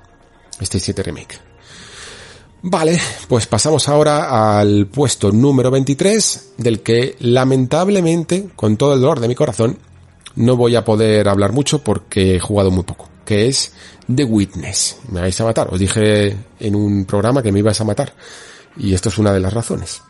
Eh, no he jugado mucho The Witness porque porque debo confesar que se me dan muy mal los rompecabezas mm, casi puros. Y, y, The Witness es un juego que te puede volver absolutamente loco. Yo creo que tanto con The Witness como Obradin han sido los juegos con los que he salido con un dolor de cabeza tremendo esta generación, ¿no? Y The Witness em, lo hace en base a que empieza de una manera como muy tradicional, ¿no? Con estos laberintos de caminitos que tienes que seguir y llega a retorcer ese ejercicio a un nivel que te hace pensar eh, de una manera que, yo creo que, vamos, subes, subes tú de nivel en la vida, ¿no? Porque, porque abre tu imaginación más abstracta y más surreal de, de cómo ver las cosas, ¿no? Y esto a la gente un poco como yo, que cae más en el pozo de una mente analítica, le cuesta mucho.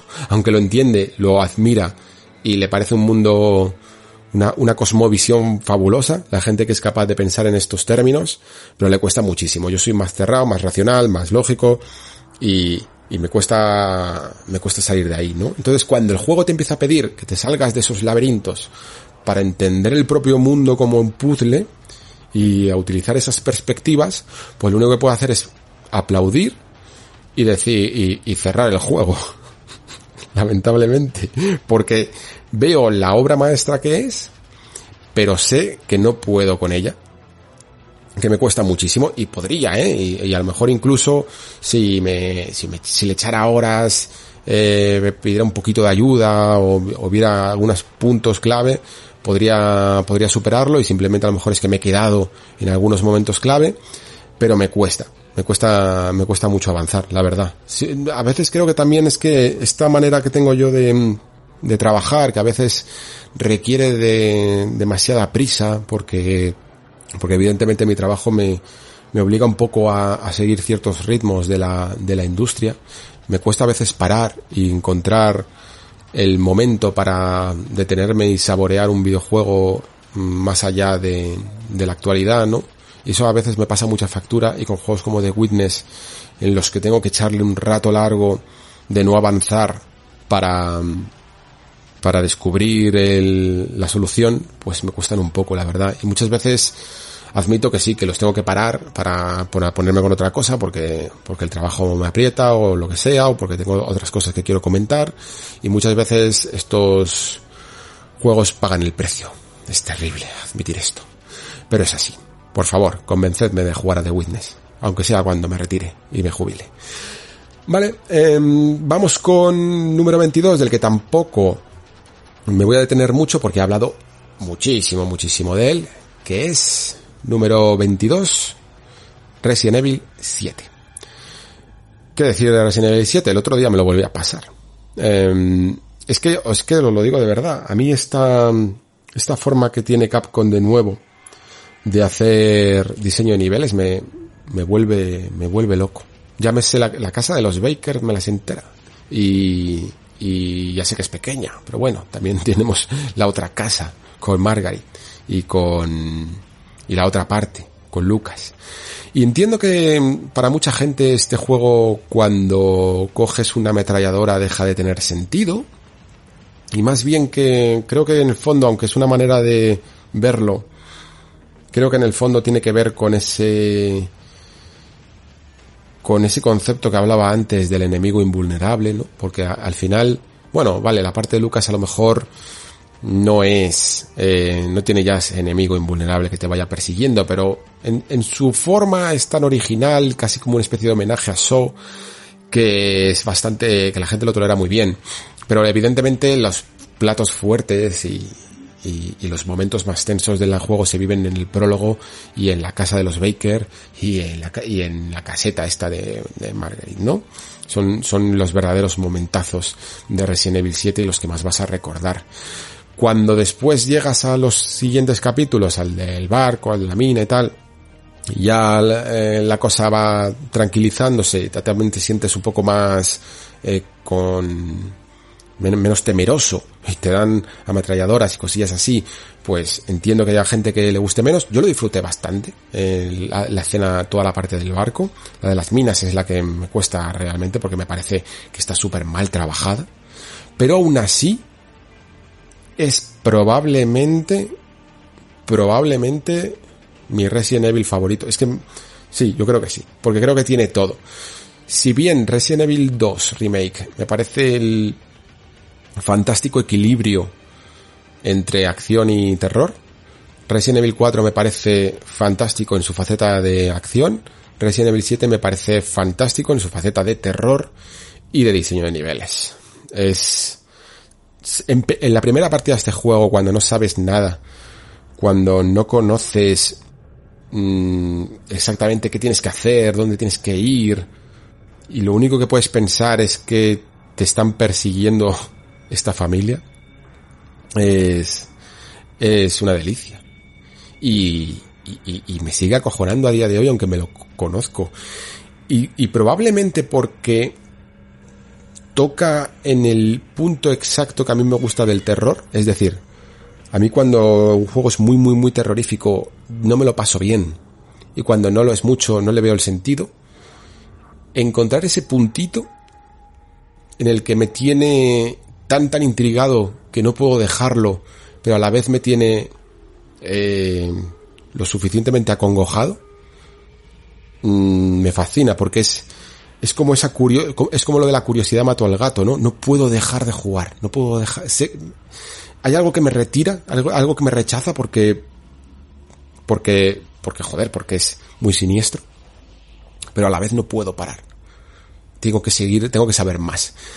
Y si a eso además le sumas una historia que entiendo que no sea nada del otro mundo, pero que tiene la suficiente, tiene una gran premisa y para lo que era Resident Evil a mí me gusta bastante y tiene un giro final muy muy satisfactorio y que quizá algún día, no sé, tenga que tratar este juego con spoilers porque me parece que hace cosas más interesantes de las que se han mencionado en general, eh, probablemente por esto, por los spoilers, ¿no?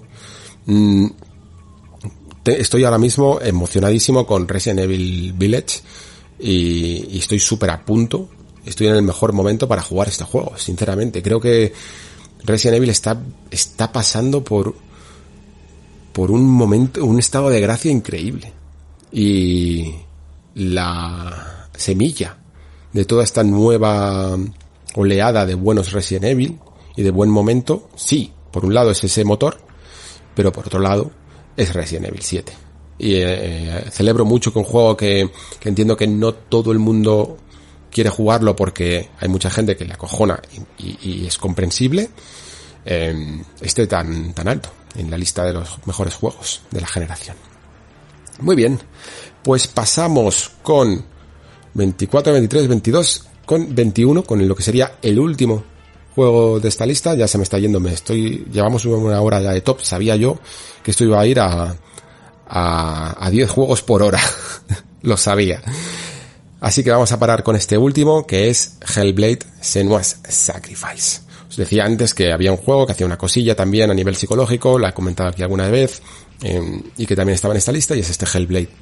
A mí Hellblade eh, es un juego que disfruté muchísimo, muchísimo, muchísimo. No sé hasta qué punto lo pondría... Es que, ¿ves? Ya estoy intentando pensar en términos de categorías y sinceramente me da igual. Es un juego que hay cosas que hace que me parecen esenciales y que, y que muestran todo lo que se puede seguir haciendo en el videojuego y luego hay cosas que hace normales, eh, sinceramente. Por ejemplo, el, combate de Hellblade me parece nominal, el, eh, los puzzles me parecen básicos, pero todo lo que tiene que ver con la experiencia de jugar a Hellblade me fascina. Desde esa mm, frase inicial, ¿no? Que da punto a ese factor psicológico que os comentaba y que por spoilers aquí mejor no voy a decir nada. Um, hasta la manera que tiene el, el, tratamiento que tiene la cámara y las expresiones de, de Senua que me parecen brutales y que transmiten muchísimo y sobre todo lo que tiene todo lo que tiene que ver con el aspecto sonoro. Pocas veces, por mucho que hablemos siempre de la importancia de la música y del sonido y tal, pocas veces puedo llegar a justificar un juego solo por el sonido y el sonido binaural que tiene este juego con las voces te llega a poner en un estado y a transmitirte unas sensaciones que yo personalmente nunca había vivido en un videojuego. Porque esa forma de, de comprender las lo que es eh, un estado mental eh, o bien o una enfermedad, una condición mental de, de un personaje como la que tiene Senua con la psicosis, eh, no solo experimentarlo es increíble, sino que el hecho de que estés experimentando algo que te ayuda a comprender mejor algo real y terrible de nuestro mundo es algo que me interesa muchísimo. Muchísimo, muchísimo. Y por lo tanto todo este viaje mm, en Hellblade lo recuerdo como, como una experiencia, sinceramente. Mm, me empezaba a dar igual todo lo que acababa de comentar antes, ¿no? El hecho de que mm, el combate no fuera para tanto, el hecho de que los puzzles fueran pues para estarte un poco en los escenarios, me empezaba a dar todo igual, todo igual. Por algo que he comentado muchas veces eh, en el programa o en el Discord, y es que yo soy un jugador que busco más la grandeza en una pequeña cosa que haga bien un videojuego que la que el hecho de que cumpla medianamente bien en todos los aspectos, ¿no? Es decir, prefiero mil veces un Death Stranding que haga bien lo que quiere hacer y luego otras cosas no me llamen para nada la atención, como puede ser el sigilo o, o la acción, y por lo tanto tenga altibajos, o los jefes finales, ya, puestos al caso, eh, que un juego que lo haga todo medianamente bien, como un Assassin's Creed, por ejemplo. Que no puedes decir que nada esté mal, pero que no destaquen absolutamente nada. A mí, la irregularidad en los videojuegos me atrae muchísimo. Y Hellblade puede que sea un juego relativamente irregular, no es que haga nada mal, pero puede ser relativamente irregular porque los picos de, de cosas que hace bien son inmensas. Y tengo muchísima curiosidad, fijaos, más que por Hellblade 2, que me tiene un poco asustado, porque mm, me parece que están convirtiendo una saga que, mejor dicho, están convirtiendo en saga una historia que debería haber sido eso y nada más, porque lo importante de Hellblade no es el mundo, lo importante de Hellblade es lo que quiere transmitir y de lo que quiere hablar. Y, y por el tráiler que se antoja, y espero equivocarme, de Hellblade 2, casi parece una especie de God of Warización de la franquicia a ser un juego AAA de graficotes y de acción y, y, dejar todo lo que era esa experimentación y ese proceso de, de transmitir unas sensaciones sobre lo que era la salud mental que era la verdadera esencia del título. Y por lo tanto, me llama casi más la atención ese, ese Project Mara, creo que se llamaba, esos títulos más experimentales de la rama experimental de Ninja Theory, que el propio Hellblade 2. Pero, como digo, em, reservo mis palabras, ojalá me equivoque, y, Hellblade 2 no sea, no sea eso. Que oye, que, que no significa que no, que no fuera un buen juego, pero no sé hasta qué punto será un buen Hellblade.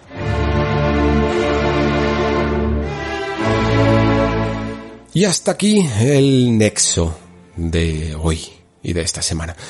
Creo que lo vamos a dejar aquí porque mm, ya os digo que me estoy comiendo mucho, llevamos ya, debemos de llevar como dos horas y media, dos horas cuarenta y cinco de tiempo, eh, yo ya tengo que ponerme a hacer otras cosas, pero creo que al menos esta lista está saliendo jugosita y está mm, dándonos tiempo para reflexionar un poco sobre juegos, que era un poco la espinita que tenía con el nacimiento del nexo tardío, ¿no? en la generación, el hecho de haberme dejado algunos juegos. Y aunque siempre digo que voy a intentar rescatar, pues evidentemente para ello tendría que ponerme a repasarme bien en los juegos en cuestión, echarle horas, hacerle un programa especial y no siempre tengo tiempo y no siempre la actualidad me ayuda, ¿no?